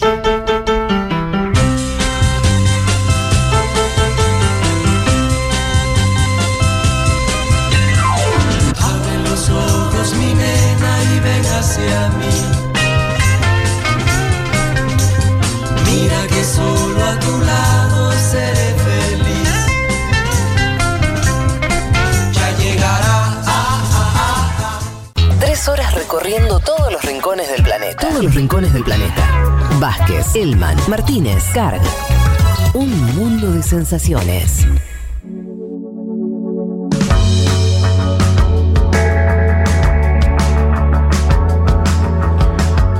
Como ustedes saben, cada dos semanas eh, tenemos un espacio que le pusimos que hay de nuevo viejo, donde intentamos pensar algunas cosas para adelante, ideas nuevas, formas alternativas de pensar el mundo. Algo que parece fácil y bastante difícil. Y en este caso vamos a tener eh, una ayuda importante, diría yo, para ayudarnos a, pensar al respecto. Estamos en comunicación con Íñigo Rejón, es el líder de Más País y fundador, cofundador eh, de Podemos. Eh, Íñigo, ¿qué tal? Te saluda Federico Vázquez de Buenos Aires. ¿Qué tal, Federico? Muy bien, gracias por invitarme. Buenas tardes. Bueno, buenas tardes desde, desde España. Desde casi una, una nochecita ya ahí, ¿no? Bueno, sí, lo que pasa es que es verano, así que Ah, ahora, dura claro. mucho, ahora, dura, ahora dura mucho el sol. Hace mucho calor, pero hay mucha luz. Eh, y ya estás en están en una situación donde pueden, se están yendo a ver con algunos amigos, hay algo parecido a salidas, reuniones familiares. ¿Qué contexto están? De- depende de las comunidades autónomas, ¿no? Las regulaciones en todos los territorios no son las mismas y está habiendo un poco de discusión política con eso. Yo creo que el gobierno las tendría que haber homogeneizado más, el Mm. gobierno nacional, pero sí, sí, ya digamos, no hay, no hay toque de queda, la gente se puede mover con más normalidad y, y el proceso de vacunación avanza avanza muy rápido y por tanto la sensación es que bueno que por lo menos esta vez eh, no o sea que, que es- es- esta parte de- del desafío de la pandemia pues que pues que parece que lo hemos superado, eso sí, habiendo dejado una crisis de salud, una crisis humana y una crisis económica muy fuerte. ¿no? Pero es importante, esta cosa que, que ocurre, lo dijimos muchas veces acá, bueno, en todos lados, esta, esta idea de que fue un suceso o es un suceso histórico que pasa en simultáneo en todo el mundo, es importante escuchar casi como te diría un poco de aliento, de, de escuchar Claro. que otros están un poco mejor, entonces uno se empieza a imaginar ese escenario, ¿no? Es, es importante para, para la cabeza, para, para eh, la, la- la salud mental también, te diría. Eh, y te queremos aprovechar para hablar de algunas cosas, no tanto de coyuntura eh, po- política, eh, sino alguna- algunas reflexiones que más de largo plazo, algo estuvimos conversando ayer también para, para una nota que va a salir en el Le Monde Diplomatique. Eh, y quería aprovecharte y que mis compañeros también puedan hacerte algunas preguntas al respecto. Yo te, hago este disparador porque me pareció muy interesante que me lo dijiste ayer. Te preguntaba eh, por la idea esta de que la pandemia eh, nos, iba a hacer mejores y que de pronto después sobre esa idea del principio del año pasado vino otra mucho más sombría, ¿no? Y que al final no, al final la pandemia sacó lo peor de todos nosotros y- y toda una idea más, de vuelta más distópica. Y vos me dijiste algo que, que me gustaría que, que me, me vuelvas a, a- a explicar, que es, eh, no lo veías de esa manera porque entendías que, que no era una idea naif y que hay algo ahí importante que sucedió eh, de cambio eh, antes de la pandemia y después de la pandemia en función del rol del Estado, de lo público. Sí, um, aquí en España también nos pasó que nos invadió al principio esa idea de que la pandemia era un sufrimiento tal que nos hermanaba en el sufrimiento y en el shock y que eso nos iba a hacer salir mejores. Um, pero no fue un ataque, yo no sé si eso va a pasar o no. De hecho, es que la pandemia no significa necesariamente una cosa y solo una cosa. Eh, como, como una crisis, un terremoto, una tempestad eh, o cualquier suceso así inesperado, brusco, no tiene un significado necesario y unívoco. Depende del significado que le den las sociedades y ahí siempre hay lucha entre sectores que lo queremos leer de una forma y sectores que lo quieren leer de otra. Ahora, esa, ese brote como de, como de optimismo que nos dio en medio del desastre, eh, ¿de dónde venía? ¿Por qué en varios países a la vez, sin hablar necesariamente, sin comunicarnos, muchas personas pensamos que nos podía que nos podía eh, que podíamos salir mejores o que podía haber algo enseñanzas profundas que extrajéramos los pueblos de la pandemia? Pues yo diría que simple y llanamente porque durante los meses más duros de la pandemia reapareció con mucha fuerza la idea de comunidad, la idea de que la sociedad tiene objetivos generales, tiene un interés común, no solo son intereses individuales aislados, tiene un interés común y necesita instituciones que persigan y defiendan ese interés común. Y a la más importante que hemos creado le llamamos Estado. Entonces, después de muchas décadas de que nos martillearan con la idea de que una sociedad es apenas la suma de los egoísmos individuales, de pronto llega algo que nos recuerda de manera radical, muy dolorosa, que no, que no solo somos individuos, que somos una comunidad y que la comunidad necesita poder defenderse, necesita poder protegerse. ¿Y cuál es la manera de protegerse? Proteger a todos sus miembros. El virus eh, es una experiencia traumática, pero conlleva una lectura democrática. Nadie se salva solo. Por más dinero que tengas, por más apellidos importantes que tengas, por más conexiones que tengas, solo estás a salvo en una sociedad que puede cuidar de todos sus miembros eh, y que puede, no sé, digamos, guardar las medidas de seguridad, imponer las restricciones necesarias para evitar que se propague, después vacunar. Entonces, ese momento naif, ese momento, no quiero decir naif, pero ese momento optimista inicial de que salíamos mejores, no es que nos dé, no es que, no sé, que nos volvamos locos, es que efectivamente después de décadas en las que se había borrado la idea de comunidad, la idea de bien común, eh, la idea de y la, y, la, y la centralidad del Estado, el virus lo regresa. Es verdad que después parece que esa idea luego ah, retrocede un poco. Eh, claramente porque los sectores más conservadores cuando se asustan están a favor de lo público y en cuanto se les pasa el miedo vuelven a comportarse como siempre. Pero el virus conlleva esa enseñanza. Ahora, que de esa enseñanza hagamos la base de un contrato social nuevo para el futuro o bien se quede solo en una experiencia de los meses del susto o de los meses del miedo, eso ya no va escrito en el virus. Eso Mm. depende de la capacidad política que tengamos, digamos, los demócratas o los nacionales y populares para construir de la experiencia del virus la posibilidad de una vida, ah, bueno, pues que nos, que nos haga ser un poquito más fuertes. Y no somos más fuertes cuando estamos solos, sino que somos más fuertes en comunidad, con buenos servicios públicos, con un contrato social que cuida del prójimo, aunque no conozcamos el prójimo. ¿no? Inigo, ¿cómo estás? Te saluda Juan Manuel Carg. Hace tiempo vos venís hablando ¿Qué tal, de las largas. Bien, bien, ¿cómo andás? Hace tiempo venís hablando de las largas jornadas laborales que tenemos en nuestras sociedades.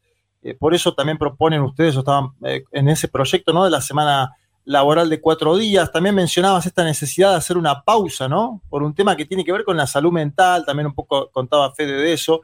Eh, y la pandemia también abre, entre la- los múltiples debates que, que mencionás vos, el tema de la salud mental, ¿no? ¿Por qué? Porque estamos trabajando más que antes en medio de una catástrofe, porque estamos trabajando en nuestras casas, ¿no? A veces nuestro cuarto, nuestro comedor también en la oficina ahora, eh, y es inevitable que eso, bueno, lleve a más ansiedad, a más insomnio, etcétera. ¿Por qué la política, en mayúsculas, la política tiene que tomar a, este tema de la salud mental como un tema de, de primer orden? Y si, el, eh, y si el pedido de salud mental de las y los trabajadores y una semana laboral más corta es hoy, la, por ejemplo, la lucha de las ocho horas del pasado. Bueno, en primer lugar, eh, te agradezco la pregunta, Juan Manuel. En primer lugar, em, empiezo por mis valores. Para mí, la política tiene que estar al servicio de la búsqueda de una vida más feliz para las grandes mayorías. Yo sé que esto queda como inocente decirlo, pero es que eh, si nos olvidamos de eso, nos olvidamos de todo. No son los grandes, los grandes números son un medio, eh, las grandes siglas, las grandes alianzas, las tácticas, las estrategias. Se trata de democratizar el derecho a la felicidad. Se trata de que la gente pueda vivir vidas felices. Y para vivir vidas felices tienes que tener tiempo. El que no tiene tiempo no es libre. el que solo tiene tiempo para ir de casa al trabajo, del trabajo a casa, el sábado tiene que hacer la compra y el domingo se queda mm, ti- tirado en el sofá porque no tiene fuerza ni para levantarse, eh, eso no es esa persona no es libre. Eh, la libertad implica tener tiempo, tener tiempo propio, tener tiempo en el que uno pueda cultivar sus pasiones, sus aficiones, sus talentos, que eh, eh, dedicarse a cuidar a aquellos que le cuidan y a aquellos a los que quiere, hacer las cosas que en el fondo vale la pena. Ah, de- defiendo, digamos, una política que vuelva a las cosas aparentemente pequeñas que luego son las más importantes. Tener tiempo para cuidar de los que nos cuidan, estar tranquilos, poderte, poderte, poderte alimentar bien, poder ser dueño de tu destino, no tener miedo a la vejez o un golpe de enfermedad. Ahora, ¿cómo se relaciona eso con el momento en el que vivimos? Bueno, ya sabíamos que el neoliberalismo es ecológicamente insostenible, es un sistema depredador en un planeta que es finito y que ya está llegando a un punto de no retorno. Sabíamos además que es socialmente insostenible porque produce muchas desigualdades y enormes dolores en gran parte del planeta, pero es que además es psíquicamente insostenible. Es que yo no sé cómo será en la Argentina, pero hablo de mi país, en España, para que la máquina funcione todos los días hay que engrasarla permanentemente con tres tazas de café para levantarse, tres pastillas para dormirse, alcohol los fines de semana para olvidarse del trabajo, luego volver a empezar el lunes, antidepresivos, ansiolíticos. Hay algo que está profundamente mal en eso. Digamos, nos hemos acostumbrado, pero hay algo que está profundamente mal. Si el sistema social para funcionar necesita ser engrasado con todos esos psicofármacos, el problema no es que se rompan las personas o las almas o los espíritus, el problema es que se rompe, el, el problema es que es un sistema social que nos, que nos rompe, ¿no? Y por tanto, nosotros queríamos abrir, y es una de las cosas que hemos llevado como bandera en más país, una lucha a la ofensiva. Estábamos un poco cansados de muchos años en los que parece que frente al neoliberalismo lo único que le pedíamos era no retroceder demasiado. Mm. Y nosotros queríamos abrir una lucha a la ofensiva, ir por más. El trabajo cada vez es más productivo, porque el conocimiento, incorporándose al, proceso productivo, cada vez produce más con menos horas de trabajo, y porque la robotización hace que nuestros trabajos sean más productivos. Y sin embargo, esa productividad no se la está llevando los trabajadores. Esa productividad no se la lleva la gente para dormir más horas, o para tener más horas para estar con los suyos, o para formarse o para estudiar más. Esa productividad eh, está, está conllevando mayor precariedad, que haya más dificultad de encontrar un empleo precisamente cuanto menos horas de trabajo son necesarias. Bueno, pues nosotros queríamos dar una lucha a la ofensiva eh, y sacamos con el gobierno con el gobierno español que, que está en minoría en la cámara y nosotros somos de los grupos que le apoyan y sacamos un proyecto piloto para que pudiera haber algunas ayudas a algunas empresas que quisieran transitar a una reducción de la jornada laboral sin reducción de salario para los trabajadores.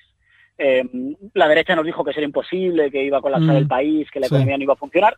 Es exactamente lo mismo que le dijeron a nuestros bisabuelos hace 100 años, cuando en España, en 1911, se conquistó la jornada laboral de 8 horas de trabajo, 8 horas de descanso y 8 horas de ocio.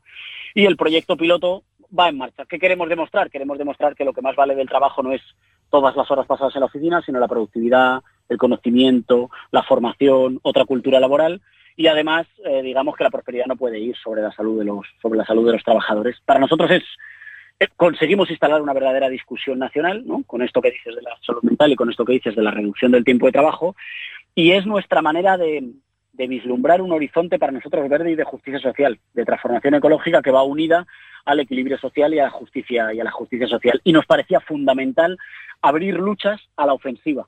No solo luchas nostálgicas que intenten no retroceder con respecto a lo que conquistaron nuestros abuelos o nuestros padres, sino luchas que vayan por los derechos de nuestras, de nuestra generación y de las que vengan, y de las que vengan detrás. Iñigo, ¿qué, qué tal? Juan Elman te saluda. Te pregunto por eso que decís ¿Qué vos tal, recién? ¿no? El tema de las generaciones que, que, que vengan, ¿no? Y, y te quería preguntar por este fenómeno que, que vemos en Argentina, pero, pero me consta también, eh, aparece en España, que es esta idea de, las- de las juventudes antiprogresistas o reaccionarias, ¿no? Jóvenes de 18, de 20 años que eh, votan por Vox, que salen a la calle eh, a, apoyar partidos de la ultraderecha. Primero, ¿cómo, cómo lo lees eso, digamos? ¿A, qué crees que se debe este, este fenómeno que, causa un poco de incomodidad también, ¿no? En las filas del- progresismo. Y después, ¿cómo, cómo hacer también desde la izquierda para, para conectar con esos jóvenes, ¿no? Para que la izquierda pueda volver a ser, a ser sexy, como decías vos hace unos, unos meses. Te quería preguntar un poco por eso, ¿cómo lo ves?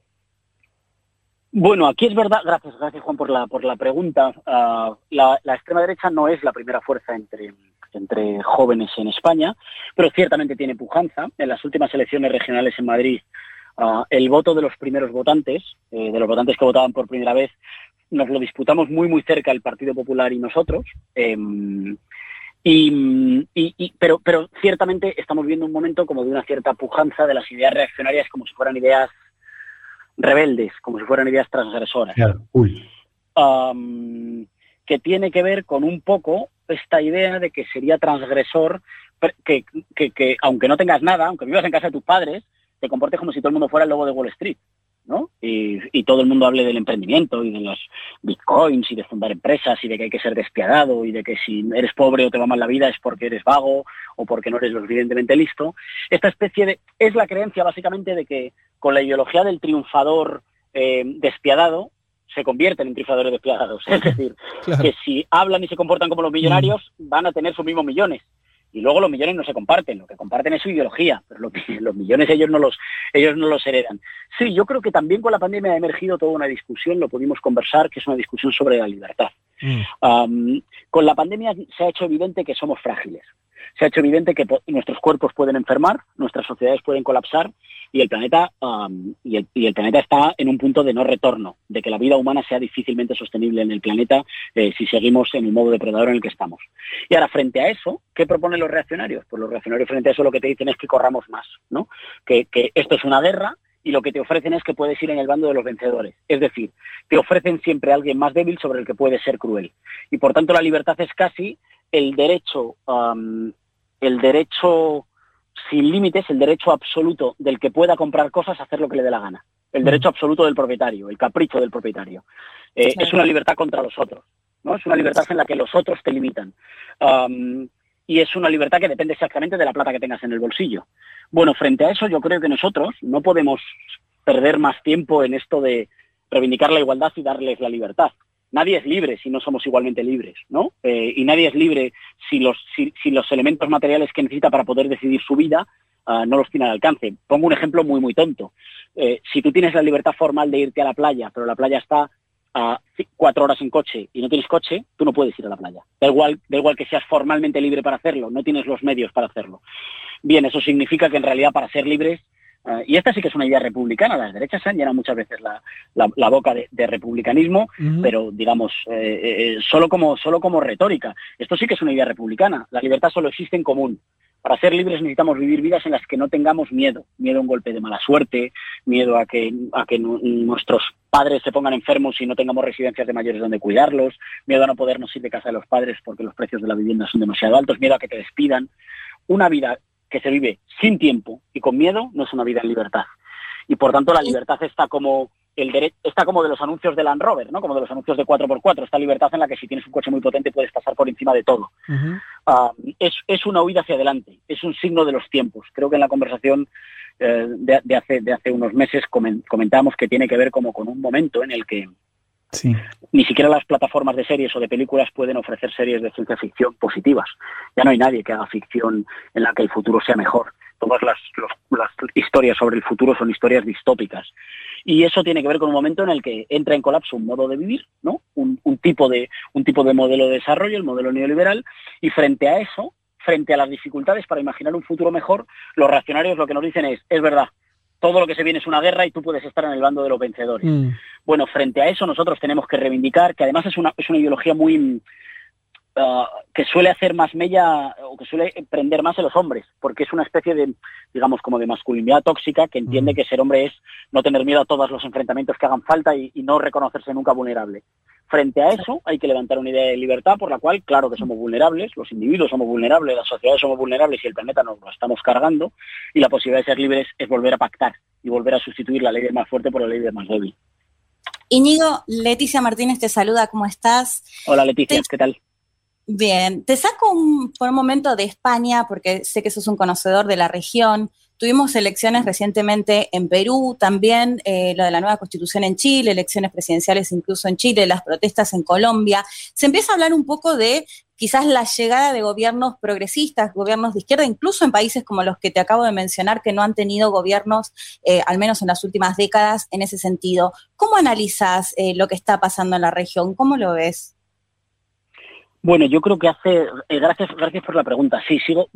Tengo que decir que no sigo la, realidad política latinoamericana con todas la, con toda la atención y con todo el tiempo que me gustaría, porque, bueno, pues por mis quehaceres políticos se me, me consume todo el tiempo, obviamente, o prácticamente todo el tiempo, la, la situación española y europea. Pero creo que hubo una especie de ola como de, como de nostalgia después de algunas de las victorias conservadoras que cerraron, digamos, el largo ciclo de los de los 2000 o de los primeros 2000, digamos, se representa en, los- en la foto del, del no al Alca, ¿no? De la derrota del Alta, del Alca en Mar del Plata. Ah, cuando ese ciclo eh, se cierra y empieza a haber victorias de, de- de- de- fuerzas conservadoras, creo que se nos viene, permitidme que diga se nos, porque lo vivo igual, una cierta como ola de melancolía, ¿no? Ya está, todo fue, se perdió, lo que se hizo mal. Am, bueno, y yo creo que en realidad ni la marea sube siempre, ni la marea está siempre de bajada. ¿no? Ah, ni, ni- la primavera dura para siempre, ni el invierno dura para siempre. Eh, y hay flujos y reflujos. Lo importante es aprender de cuando hay reflujos qué podíamos haber, qué podíamos haber hecho mejor, ¿no? Y cuando hay flujos, digamos, mirar a las experiencias pasadas y no aspirar solo a repetir, sino aspirar, aspirar a innovar o a transformar las cosas, ¿no? Eh, asumiendo siempre que en el poder se está de paso y que por tanto viene una ciertamente viene una ola de protestas y de gobiernos progresistas o soberanistas en, en América Latina. Yo tengo algunas diferencias. eh, eh, eh, espero finalmente que, que- la derecha respete el resultado en Perú y respete y respete el proceso electoral y la soberanía popular. Tengo algunas eh, tengo algunas diferencias en Mm. materia de derechos civiles y en materia de libertades individuales, pero no sin duda en materia de política social, de política ah, económica y de política de construcción de soberanía. Em, pero los gobiernos nuevos que lleguen, los gobiernos nacionales y populares, progresistas, demócratas que lleguen, creo que tienen que trabajar sabiendo que están de paso y que tendrán que asentar conquistas que ni siquiera los adversarios puedan revertir cuando vengan, sabiendo que el adversario siempre volverá, pero que eso no, no es un hámster en una rueda, que no avance. El adversario siempre vuelve. Ahora, si cuando vuelve tiene que aceptar el 30% de lo que antes era un programa solo nuestro, eso es un 30% que, que hemos subido el suelo. Eso es un 30% que las nuevas generaciones no tendrán que pelear. Las nuevas generaciones se incorporarán a la militancia eh, peleando del 30 para arriba, no del 0 hacia el 30, ¿no? No sé si se me entiende. Em, y, y- y por tanto me parece que ese es el objetivo, ¿no? Es- esa es la forma de construir, construir pensando en transformaciones sociales, económicas, jurídicas, eh, de, la, de la cultura de nuestros propios pueblos, eh, que sean tan sólidas que el adversario las tenga que respetar y por tanto queden ahí como, tes- como testimonio para que cuando el siguiente llegue, llegue, llegue a partir de un piso más elevado. Así no solo ganamos nosotros, sino que así, así elevamos el suelo del contrato social, de la convivencia y el derecho a tener derechos de nuestros, de nuestros, de nuestros conciudadanos, también de aquellos que no votarían por nosotros, pero que se benefician de las transformaciones y de los derechos conquistados cuando hay gobiernos progresistas. Es posible que haya mucha gente disfrutando, no sé, en, en Argentina del matrimonio igualitario que no votara por las fuerzas políticas que conquistaron el matrimonio igualitario. Pero ese es un derecho también de ellos, ¿no? En España estamos por aprobar, hay una pelea, pero estamos por aprobar la ley trans, ¿no? Sí. para asegurar la igualdad de derechos, la autodeterminación de género para todas las personas. La ley la aprobaremos en el Congreso, Ah, no me cabe duda. La normalizaremos en la sociedad, pero la victoria suprema será cuando el hijo de alguno de los o la hija de alguno de los legisladores de derechas que votan en contra la use. En ese momento, cuan- cuando la use y la sienta como un derecho propio, en ese momento ya no será un patrimonio solo de quienes somos progresistas, de quienes somos demócratas, sino que se convertirá en un patrimonio de todos los españoles. Ahí habremos vencido definitivamente porque les habremos incluido a ellos en la victoria, ¿no? Eh, Íñigo, estamos hablando con Íñigo Rejón. Acá eh, eh, no, no te quiero, por esto va a meritar un, debate más largo, pero lo que me, eh, me surge pensar de, esto último que dijiste es que tal vez para algunas cuestiones de avance en términos de derechos civiles sea como vos decís, el caso argentino en su momento, el 2009, votó el matrimonio igualitario. Eh, en el medio estuvo el gobierno de Macri y no hubo un retroceso en ese aspecto. Pero en términos de política económica, derechos sociales, eh, en caso argentino, no sé, volvimos a estar endeudados. Es muy difícil pensar que el retorno de las derechas no implica un retroceso bestial y, eh, y- y que se mantenga ese piso que vos decís de avance, ¿no? Eh, es difícil pensarlo en Brasil también. Es, es- es complicado, no sé si tenés alguna idea al respecto, pero lo veo difícil. Sí, pero, pero, pero, pero hay que ser- esto depende, claro, de si uno quiere ver la botella medio llena o medio vacía. Sí. Ah, pero ellos no consiguen todos los objetivos a por los que van. ¿No? Am, la derecha en España siempre que ha gobernado ha intentado, por ejemplo, mm, acabar con la, acabar con la negociación colectiva, Claro. acabar con el derecho de los trabajadores a sindicarse, y en algunos puntos han avanzado de manera brutal, mucho, mm, mucho más de lo que me gustaría a mí, claro, porque a mí me gustaría que no fuera nada. ¿no? Digamos que en algunas cosas han avanzado mucho y en otras, pues no, pues no, no avanzan, no avanzan tanto. Ah, me parece relevante, esto nos sacaría mucho de la discusión, ¿eh? pero me parece relevante que un señor ah, que no es, que no es un, que no es un peligroso revolucionario como es Joe Biden, ha encabezado en el G7 Mm. un conjunto de medidas y de recetas económicas que hace pocos años eran tan solo patrimonio de quienes queríamos superar el neoliberalismo. Claro. ¿no? Y era patrimonio tan solo de las fuerzas políticas eh, populares o con voluntad de justicia social. Y que hoy incluso algunos de, referentes políticos que no están en nuestras coordenadas ideológicas empiezan a hacer las suyas. Yo creo que hay cosas que se mueven. Ah, y, cuando esas cosas se mueven, nosotros tenemos que saber leer, digamos, hasta dónde de lejos podemos dejar las conquistas, asumiendo que nuestro objetivo es que sean lo suficientemente sólidas como para que luego resistan. Ahora, claro, el adversario no dispara con balas de juguete, el adversario, claro, quiere, quiere revertir, Ajá. quiere revertir todas las transformaciones posibles y lo intenta, en algunas lo consigue y en algunas no. Mm. Es verdad que hay, hay asuntos en los que, pues por ejemplo, son derechos civiles. La derecha en España decía también que en cuanto ganara, revertiría el matrimonio igualitario. Claro. Y no lo hizo. Y, y no fue capaz de hacerlo. Claro. Y no fue capaz porque para cuando ganó, esa era una conquista irreversible. Mm. Eh, bueno, pues es verdad. Aprendamos de aquellos movimientos en los que estamos más a la ofensiva. Claramente el feminismo seguramente es el feminismo y la liberación LGTBI son los movimientos igualitaristas más potentes de nuestro tiempo, en mi opinión, junto con el ecologismo. Y sin embargo hay otros terrenos en los que todavía jugamos más a la defensiva, todavía el adversario va más fuerte. Bueno, pues aprendamos algo, digamos, de los terrenos en los que vamos más, en los que vamos más fuertes, ¿no? Eh, a- ahora eso siempre la particularidad nacional, digamos, am, Sí, también juega, claro. eh, juega mucho y, nosotros creo que diferimos, o- mi forma de pensar la cosa difiere de las izquierdas tradicionales en las que creemos que no hay manuales internacionales que aplicar como si fueran matemáticas, sino que lo que hay fundamentalmente son valores compartidos que luego hay que aplicar a la situación a cada situación nacional, ¿no? Eh, estamos hablando con Íñigo Rejón, eh, para los que se sumaron eh, en medio de la conversación, líder de Más País, fundador, por ahí lo conocen por eso también, de, de Podemos, cofundador hace, hace unos años. Íñigo, te agradecemos muchísimo esta conversación, o sea, ojalá sea la primera de, de muchas otras para también tener un puente de dónde seguir eh, lo, lo que, lo que está ocurriendo en España, donde la política se está moviendo, y veríamos manifestaciones también de la, de la derecha, bueno, un- una, una situación este, eh, complicada o, o por lo menos en movimiento, lo mismo que ocurre en América Latina y ojalá que, este, que, que ese lazo lo podamos mantener. Te mandamos un abrazo y un agradecimiento muy fuerte desde Buenos Aires. Muchísimas gracias a vosotros por la invitación a conversar un rato. Bien, ahí estuvo, Nido Rejón. Algo huele a podrido en Dinamarca. Bueno, en todo el primer mundo. Federico Vázquez, Juan Manuel Carr, Leticia Martínez y Juan Elman. Un mundo de sensaciones.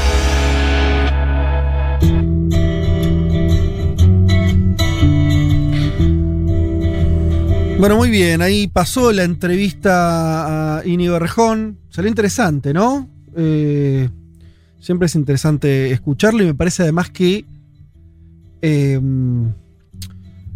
también la, la pandemia y creo que su tiempo, esto me lo, me lo comentó eh, ayer, su tiempo medio de ostracismo eh, cuando eh, después de la derrota con Iglesias y que lo obligó medio a, a un segundo plano, lo, lo- llevó de vuelta como una especie de, estudio de lecturas y, y hay como una cosa distinta, ¿no? De escuchamos un discurso, me parece que, hay que prestar la oreja y por lo menos analizarlo. Yo lo que encuentro interesante es esta idea como de cierta agenda de cercanía, ¿no? Vieron salud mental, tiempo de trabajo, tiempo de ocio, unas preocupaciones. eh, eh, una amiga eh, a la que de paso le mando, este, Sol Prieto le mando un saludo, estaba escuchando, decía como, por una, una agenda clásica de la izquierda de principio del siglo XX, ¿no? Esos tipo, ese tipo de, agendas, al mismo tiempo muy actual, ¿no? Eh, por ahí no, no, no, de las grandes temas de discusión económica y demás, sí anclando en la, en la vida cotidiana. Eh, y, pero me parece que es un intento de, de, de buscarle la vuelta ¿no? a esa inserción más popular, de tener un discurso que no se quede en el eslogan. Me pareció a priori interesante, sometido con cuestiones muy, sí, que venimos discutiendo mucho, eh, la cuestión ecológica, la cuestión de los derechos eh, ciudadanos, de los derechos eh, de- de- del feminismo, de la comunidad LGTB, etc. Si alguno quería decir algo. No, me parece igual. eh, yo sigo pensando que, bueno, estamos laburando peor incluso que antes de la pandemia. Para mí, ¿eh? Eh, es una opinión personal y me parece que ahí él acierta con lo de la salud mental. Mm. Eh, hubo, mu- hubo mucha gente que sufrió más este año que el año pasado. Es decir, la, esto de que se haya sido tan largo y, y te termina impactando. Me parece que es una agenda de primerísimo orden y que hace bien Inigo en ponerlo en consideración. Eh, los oyentes, bueno, hay muchos mensajes también. Qué importante esto que dice de lograr conquistas que sean irreversibles. Bueno, yo le preguntaba por eso porque a él le ue, ue, ue, ue". no, porque la experiencia al menos nuestra es que eso, eso está, hay un trecho en que eso sea así. De hecho, estamos viendo retrocesos que eh, muy violentos vimos, ¿no? Entonces, eh, es por lo menos igual es interesante esa, esa discusión. Por ahí, ahí en ese caso, España y América Latina son sociedades, escenarios muy distintos, ¿no? Para, eh, me parece que nosotros lamentablemente estamos azotados cuando la derecha gobierna, se, se manda, tiene una posibilidad de arrasar conquistas de manera mucho más violenta que tal vez que lo que pasa en España. De todas maneras, siempre es interesante pensar de qué manera intentar volver irreversibles los avances que haya de cualquier tipo. Eh, y acá algunos nos- me señalan una cuestión al respecto. Macri no pudo pasar la reforma laboral y la previsional le costó la gobernabilidad. Es cierto eso. Después nos endeudaron a 100 años. Bueno, por eso. Depende cómo lo veas. Ese vaso medio va- vacío, medio lleno que decía también eh, Rejón. Eh, nos bajaron el piso, pero no del todo.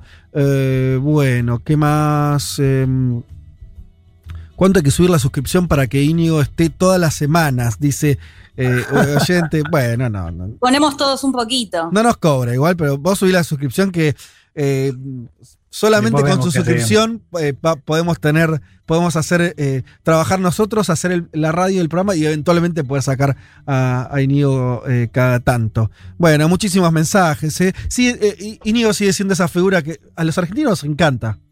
¿No? ¿No? Sí, a todos. Sí, a vos, a vos, Juan, te miraba, te, tenías como una sonrisita ahí de muy. A mí me, me- me- me hace cuestionarme los cimientos de mi heterosexualidad de una manera Ah, bueno, qué fuerte. Ojitos corazón tenía Juan. Tremendo. Y niego flexible soy. Me encantó. Che, bueno, em, pero sigamos, porque este programa continúa. em, y no quiero robarle más tiempo a lo que es algo que quiero aprender, porque me- el título me llena de, de entusiasmo, de, de- de- no sé, de ganas de conocer. Vamos a hablar de un Che Guevara africano. Así es, exactamente. Vamos a hablar de Tomás Sankara, que eh, gobernó Burkina Faso, la actual Burkina Faso, en la década del 80, concretamente desde 1983 hasta 1987, que es el año en el que fue asesinado. Como vos lo mencionabas antes, es conocido como el Che Guevara a- africano. Y me importaba un poco contar quién fue, por qué se lo recuerda de esta forma y por qué hoy tiene tanta actualidad, incluso diría que bastante más de- que de las últimas décadas. Como Tiene su pinta, vamos- estoy viendo Tomás Sankara, ¿eh? Sí, es medio como cara de. de, eh, da bien para el afiche. Totalmente, ¿Eh? sí, sí, de hecho hay La muchos- sí, boina este, una boina ahí calada, roja. Su postura, sí, muy para mural y para Muy para mural, ahí va. Sí. Eh, como siempre, bueno, nos vamos a los primeros años. Él nació el 21 de diciembre de 1949, en lo que en ese momento se conocía como el Alto Volta, que es parte de lo que hoy es eh, Burkina Faso. En ese momento era colonia francesa, está, si lo buscan en el mapa, en el África eh, Occidental. Sí. Eh, se va a independizar el país recién en 1960 y va a ser llamado República del Alto Volta. Vamos a contar después Claro. porque justamente Sankara es quien tiene que ver con el cambio del nombre que es el nombre actualmente el de hoy, Burkina Faso. Él va a estudiar, eh, según bueno, me contaba la entrevistada de hoy, que ya la vamos a escuchar más adelante, en, un, en el seno de una familia de padre y madre docentes, con cierta estabilidad, si se quiere, económica, porque de hecho va a estudiar el secundario, algo que me contaba eh, Julieta, que es poco común o que era muy poco común que puedan llegar a acceder al estudio secundaria, secundario en territorios que eh, eran o los colonizados justamente en estos territorios. Él va a estudiar el secundario, va a ser ahí el primer lugar donde va a tener los contactos con docentes comunistas, docentes de izquierda, muy la mirada de Patrice Lumumba, eh, de, eh, del Congo belga, que de hecho es una figura también muy interesante que quizás podríamos hacer en alguna columna en algún momento, porque él también va a ser asesinado, también con eh, una mirada bien progresista, y esto va a ser lo que él va a empezar a, mirar o, o- su primer acercamiento, digamos, a estas ideas más de izquierda. Después de secundario va a ingresar a la carrera militar en un contexto que hay que decir, empezaban a surgir las luchas eh, anticoloniales, empezaban a independizarse los países eh, africanos de Europa y la mirada sobre eh, la carrera militar, por supuesto, era otra quizás a la que se tiene actualmente, ¿no? Eran ejércitos nacionalistas que surgían como para el, reparo justamente de estas eh, nuevas naciones o de estas naciones que eh, se independizaban. En ese contexto él es, que eh, Sankara va a entrar a la carrera eh, militar, lo va a hacer en Ouagadougou, que es la capital del actual Burkina Faso. Después va a tener también un paso en Madagascar, en la isla. También va a ser interesante porque va a llegar ya esto eh, en, el, en, el, 60, eh, fines de los 60. Va, se va a dar en un contexto en el que también empiezan a haber protestas en Madagascar de izquierda, de hecho se va a implantar un gobierno socialista. Bueno, todo esto lo remarco porque va a ser lo que va a ir marcando un poco la postura que ya después vamos a ver que va a tener en su gobierno. De hecho, no puedo dejar de mencionar que en el mismo, la misma década de 60, en el 67, es asesinado el Che Guevara, eh, alguien que hasta el momento también seguía muy de cerca la revolución Mm.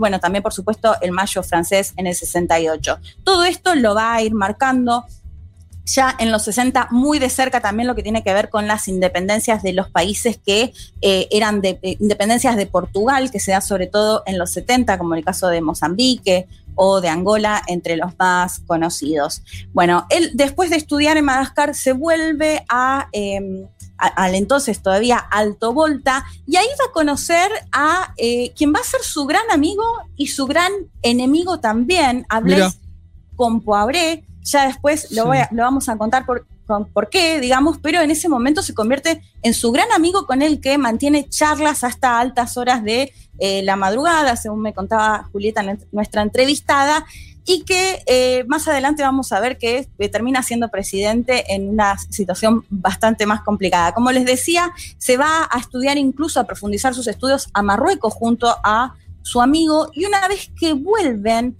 a eh, todavía al Alto Volta van a participar de algunos conflictos bélicos, sobre todo con la región en países que empezaban a delimitar cuál era su territorio, y ahí va a empezar a adquirir cierta popularidad por algunas hazañas más bien eh, militares, pero siempre muy, muy activo en eh, lo político. Lo que va a pasar es que en el 80, en, en el Alto Volta entonces, se da un golpe de Estado, los militares que dan este golpe de Estado lo convocan porque ya Sankara tenía cierta popularidad y asume como una especie de ministro de información, ministro de comunicación, en los documentales que les voy a recomendar después para que lo vean, lo escuchen, alguien completamente carismático, con una idea que sabía comunicar muy mm. claro. Eh, bueno, y esto es interesante porque asume como ministro de comunicación y en el 82 termina denunciando en el festival de cine más grande de África que el gobierno de que era parte era, cor era corrupto. Uh ni más ni menos que eso frente a todos, que no había libertad de expresión. ¿En qué año? En el 82. 82. En el 82. Hace esta denuncia, bueno, por supuesto lo corren de ese lugar, sí. deja de ser ministro, va preso seis meses y cuando sale, deja de, digamos, sale en libertad con muchísima más popularidad aún, se da un golpe de Estado nuevamente en 1983, esta vez ya junto a este amigo que yo les mencionaba antes, Blaise Compaoré, y ahí va a asumir a través de este golpe de Estado el 4 de agosto de 1983 como eh, presidente mandatario de El Alto Volta. 33 años tenía cuando llega al poder. Y acá es la parte más interesante. ¿Qué es lo que hace como mandatario que justamente va a ser por qué es tan recordado? Bueno, uno de sus grandes hitos tiene que ver, hay que decir que es una zona más bien árida, que venía de pasar ciertas eh, hambrunas muy fuertes por la sequía que había justamente en esta región, muy dependiente de los alimentos de Europa eh, especialmente.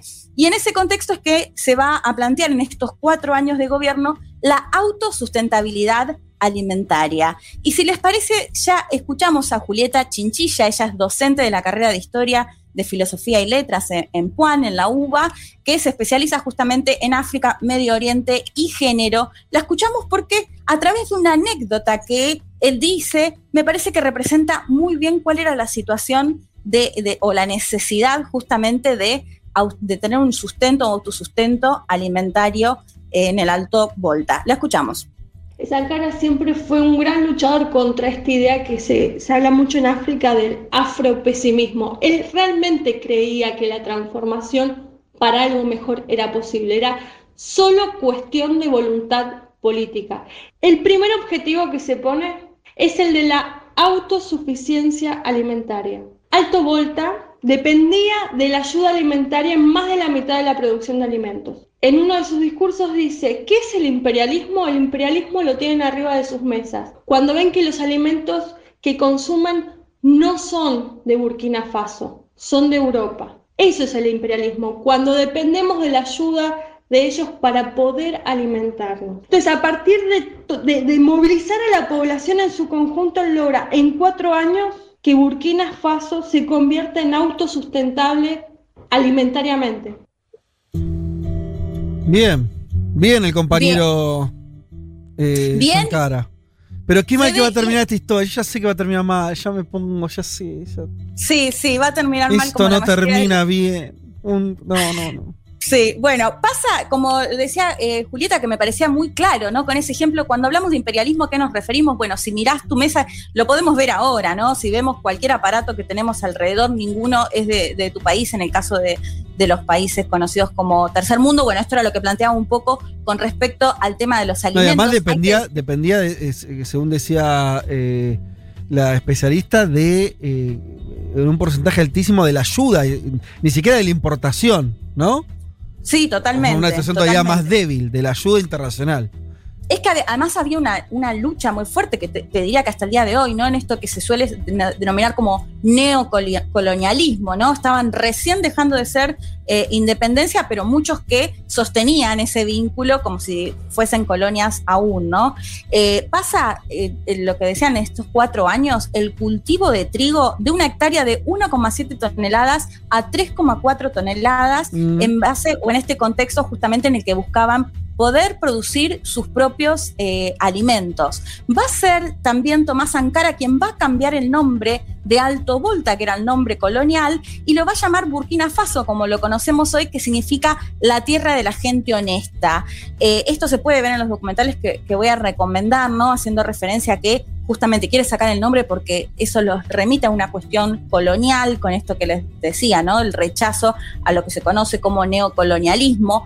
Va a llevar adelante un gobierno muy austero en el que va a plantear un poco eh, esto de, bueno, de- venden los autos de alta gama, les prohíbe a los funcionarios viajar en, en primera clase. em, en avión, va a bajar su, su propio sueldo, va a bajar los sueldos de el resto de los funcionarios en esta idea de demostrar un poco hay que vivir con lo que se tiene. Eh, de hecho, hay un discurso, para que lo busquen después, pero en la ONU, en el que empieza a hablar de la felicidad, de que dejen de ser felices solo quienes gobiernan y que empiecen a darle felicidad a los gobernados también, ¿no? Un poco en esta idea de que, no sea justamente quienes gobiernan diferentes a, a los gobernados justamente. Va a empezar, y esto va a ser muy interesante porque lo va a hacer cuando hablábamos del tema de alimentos, también va a tener que ver en el tema de ferrocarriles, de la formación, fuerte formación de cooperativas, un llamado a la población a participar justamente de todo esto, van a empezar a- a crear rieles, ¿no? Porque en algunos casos que se decía, bueno,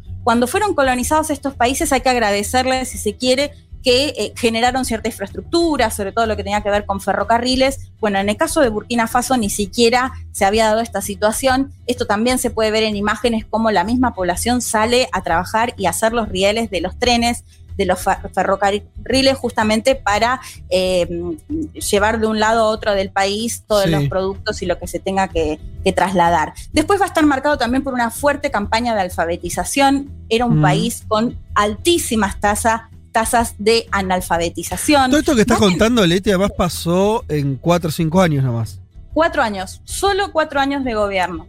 Va a estar marcado, Fede, incluso por un discurso ambiental, va a estar marcado por la plantación de millones de, de- de plantas, de árboles, en este contexto que, te- de- que, que tenía como objetivo la desertificación, esto que les decía Mm. antes, un, un contexto muy árido, en- en- está el Sahara, el Sahara, digo, con una situación climática que también va a ser parte muy fuerte de su discurso. Bueno, podría enumerar un montón de otras cuestiones que tienen que ver incluso con la salud, la vacunación en enfermedades, sobre todo en los nenes y en las nenas, sarampión, fiebre amarilla, va a fomentar la industria textil y va a tener un discurso muy interesante con el tema y muy, muy actual, con el tema de la deuda. Eran países muy endeudados, son países todavía muy endeudados, no tanto, me planteaba Julieta, con el tema, con el Fondo Monetario Internacional, sino con el Banco Mundial, pero la situación muy la, muy la misma, ¿no? De los ajustes a través de estas deudas. De hecho, él va a llegar a plantear que no se tiene que pagar la deuda y que no tiene que ver con una cuestión de moralidad, sino que no pueden hacerlo. Pero hay un rasgo que quería destacar de- del gobierno de Sankara, de todos estos hitos que les venía planteando, que va a tener que in- incluso que ver con la cuestión más de género, la cuestión del rol que van a ocupar las mujeres. Acá Ajá. les dedico, les, de- les recomiendo, digo, dos documentales. Uno es The Upright Man, que es el hombre recto, eh, que está con subtítulos en español, después lo subo a las redes sociales. También Dale. está Y aquel día mataron a la felicidad. Porque acá se va a ver, bueno, mucho parte de su discurso en el que él Mm. plantea que las mujeres, por ejemplo, son muy discriminadas incluso en la escuela. Cuando una mujer queda embarazada, automáticamente se la expulsaba de la escuela y sin embargo ni siquiera se preguntaba si el hombre, el padre de ese bebé estaba en ese mismo curso y con eso no pasaba absolutamente nada, ¿no? Digo, contando a través de ejemplos de cuestiones muy, eh, muy diarias, muy cotidianas, planteando este, este discurso. Va a ser además quien va a integrar a su propio gabinete a mujeres que van a ocupar carteras, no solo como suele pasar de desarrollo social o de ministra de la mujer, Sí. sino mujeres a cargo de lo que tiene que ver más con la cuestión económica u otras áreas muy eh, relevantes para cualquier país. En una Y época otra- donde eso era muy raro todavía que ocurra, ¿no? Eh, Total- porque estamos totalmente. hablando de los 80. Todavía era, era muy excepcional. Totalmente, sí. Y, y bueno, y otra de las cuestiones va a tener que ver, porque Burkina Faso al día de hoy es uno de los países que registran muchas altas, eh, altas tasas de ablación, la mutilación eh, de mujeres. También va eh, los matrimonios forzados, se va a prohibir incluso la poligamia, donde los hombres se podían casar con más de una mujer, no así las mujeres. Todo esto en este contexto que, como vos lo, mencionabas, eh, Fede, estamos hablando de los 80. Si les parece, volvemos a escuchar a Julieta Chinchilla, que ella nos planteaba un poco acerca de esta, eh, este gobierno con perspectiva de género que llevó adelante Tomás Sankara en los 80 en Burkina Faso. Lo escuchamos. Va a ser uno de los primeros líderes socialistas que va a decir que el socialismo, ¿no? Si se desarrolla una política socialista que promueve la igualdad de las personas, las mujeres por consecuencia van a lograr su igualdad, van a lograr su libertad, ¿no? Esta era una idea muy arraigada en los movimientos socialistas del siglo XX. Sin embargo, Sankara va a decir que no, que es necesario que mientras se construye el socialismo en un país, se construya la igualdad de las mujeres. Porque las mujeres son los verdaderos símbolos del tercer mundo, decía él, porque están las que están relegadas después de los hombres y después de los niños.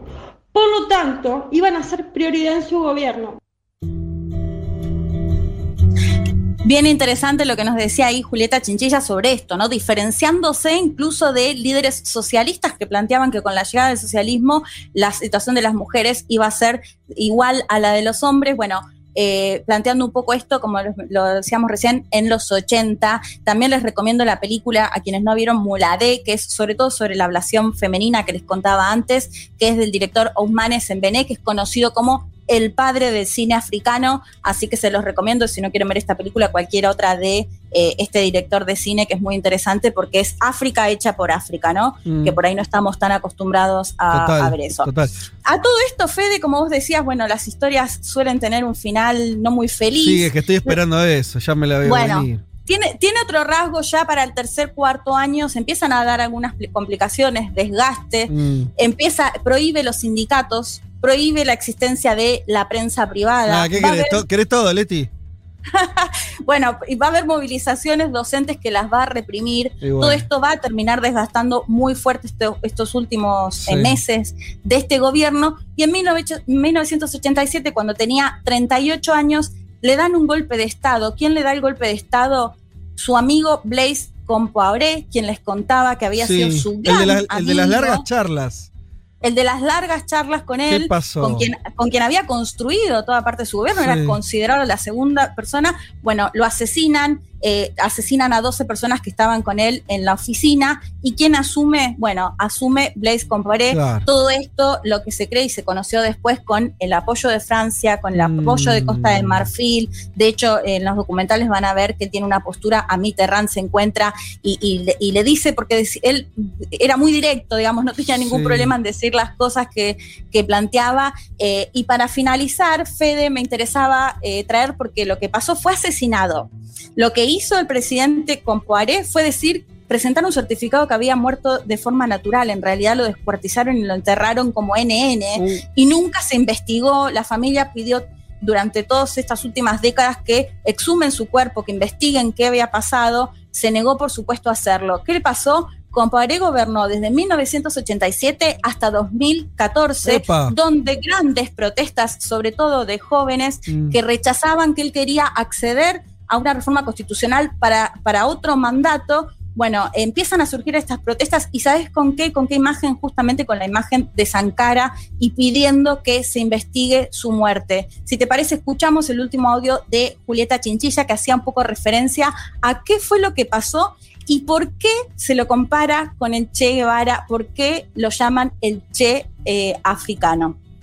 sobre todo los y las jóvenes que van a salir a las calles en estas revueltas del año 2014, van a ser conocidos como la generación Tomás Sankara. Si bien la imagen de Sankara en Burkina Faso, en África en general, nunca terminó de desaparecer, sí vemos que hay una, una revitalización de esta figura, que no necesariamente cuando se ven las remeras, al igual que la remera del Che, significa que aquel que la lleve está pensando exactamente en hacer exactamente lo mismo que hizo Sankara, partido único, esto, el otro, pero sí este ideal. Es decir, hay una cosa ahí sí muy similitud con, con lo que puede llegar expresar el Che Guevara en un montón de revueltas a lo largo del mundo. En este sentido, Tomás Sankara también es un símbolo de inspiración, de rebeldía, de revolución en todo África y tal vez un poquito más allá, sobre todo en los movimientos afrodescendientes que hay a lo largo del mundo.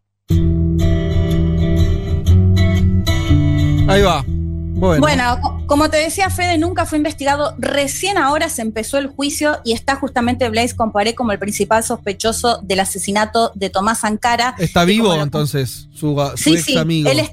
Él está vivo y es el principal acusado. Se está llevando a cabo ahora el juicio.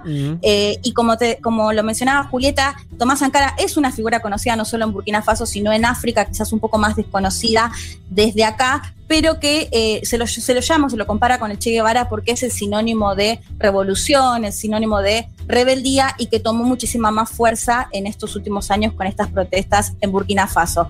Para finalizar, de hecho, si te parece, Fede, escuchamos una parte de la canción de una banda de Costa de Marfil, Alfa Blondie. Dale. Le- como la canción del Che Guevara, Sí. pero la canción de Tomás Sankara. Dale, escuchamos. con eso.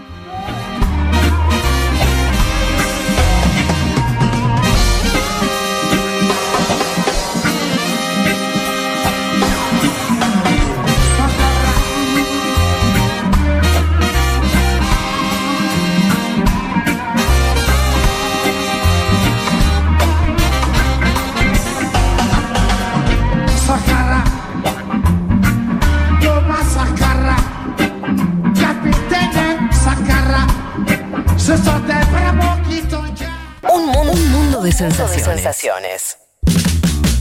Vázquez, Carg, Martínez, Elman. Información justo antes de la invasión zombie.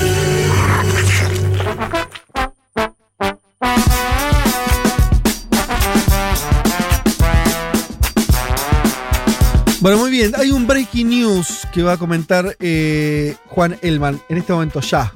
Tenemos nuevo gobierno en Israel. Finalmente se votó lo que contamos la semana pasada. Netanyahu sale del poder después de 12 años por este acuerdo de la coalición que encabezan Bennett y Lapid. ¿Se Así sabe que, quién bueno, es el primer hoy. ministro? ¿Quién lo reemplaza? ¿Cómo? ¿Se sabe el, el primer ministro va a ser el que se decía? Naftali Bennett, exactamente. Ah, bien. Recuerdo que encabeza Naftali Bennett. eh, Natalie Bennett de derecha, ¿no? Un, un De derecha. tipo de derecha, pero con una coalición que hay de todo adentro, nos contaste. Exactamente, sí, son ocho partidos, entre ellos un partidario, una coalición muy diversa, así que si quieren saber más, eh, lo contamos la semana pasada en la columna sobre Israel. Bueno, seguramente vamos a estar hablando nuevamente de Israel próximamente, ya que hay entonces nuevo gobierno. Netanyahu se va, veremos por cuánto, 12 ¿no? años, ¿no? 12 años de Netanyahu. 12 años ininterrumpidos, Fua. exactamente. Pero y, hay- y hay que sumar otros anteri- antes. Claro, 15 si se suman los tres de. Claro, Por 93 eso. a 96 los primeros tres, vuelve en 2009 y ahí 12 seguidos. El Rey Bibi que, bueno, se queda por ahora sin corona, vamos a ver si, bueno, como decíamos, cuándo va a estar afuera, pero por lo pronto sale después de esos 12 años. Muy bien, entonces así, así termina nuestro día, nuestra jornada, este programa con información, ¿eh? Eh, con novedades. Pero bueno, ya está. Son las 15 y 10 de la tarde. ¡Se fue!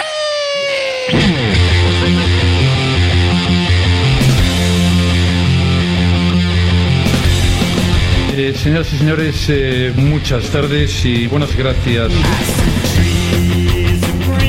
Hemos tenido de todo, no se pueden quejar. ¿eh? Tuvimos entrevista a Inio Rejón, tuvimos, hablamos de, on- eh, El Salvador y las criptomonedas, hablamos del G7, hablamos de las elecciones en Perú, les trajimos a un Che africano. ¿Qué más querés? eh? Bueno, buenísimo. Me, encanta el programa, me, me divertí también. Eh, así que, bueno, eso. Eh, por supuesto, como siempre, un montón de mensajes que no podremos leer, pero los llevaremos en el fondo de nuestros corazones. Agradecer a David Eskenazi, quien está al frente de la maquinola y la puesta en el aire. También eh, la producción a Yelén Verdiñas y a Natalia Espósito. Eh, no sé si alguno de mis compañeros quiere decir algo, me enviar algún saludo. Sí. ahí levantaron la mano. Vamos. Para, para sumar a este programón, películas gratis Ah, en el sí. ciclo de cine de colectividades, películas de México, Palestina, de todos lados, se las recontra recomiendo. Que, que lo busquen, pero va del 18 al 20 de junio, del 25 al 27 de junio. Y un beso y feliz cumpleaños a Julieta Chinchilla, que era la entrevistada de hoy y está cumpliendo en este mismo día, así que un beso para ella. Ah, bueno, qué bueno, feliz cumpleaños. ¿Alguien más? ¿Quiere decir algo o no? Ah, ustedes no tienen, el resto no tiene amigos ni nada. No, nada. No, domingo que viene es mi cumple, así que vayan pensando la torta para Oh. festejar acá. Ok, ok. In situ. Perfecto. Bueno, y con eso entonces nos despedimos, ya adelantando, palpitando el próximo cumpleaños de Juan Elman. Eh, nos reencontramos entonces el domingo que viene a las 12 del mediodía. Pásenla bien, tengan un buen fin de semana. Cuídense. Chau.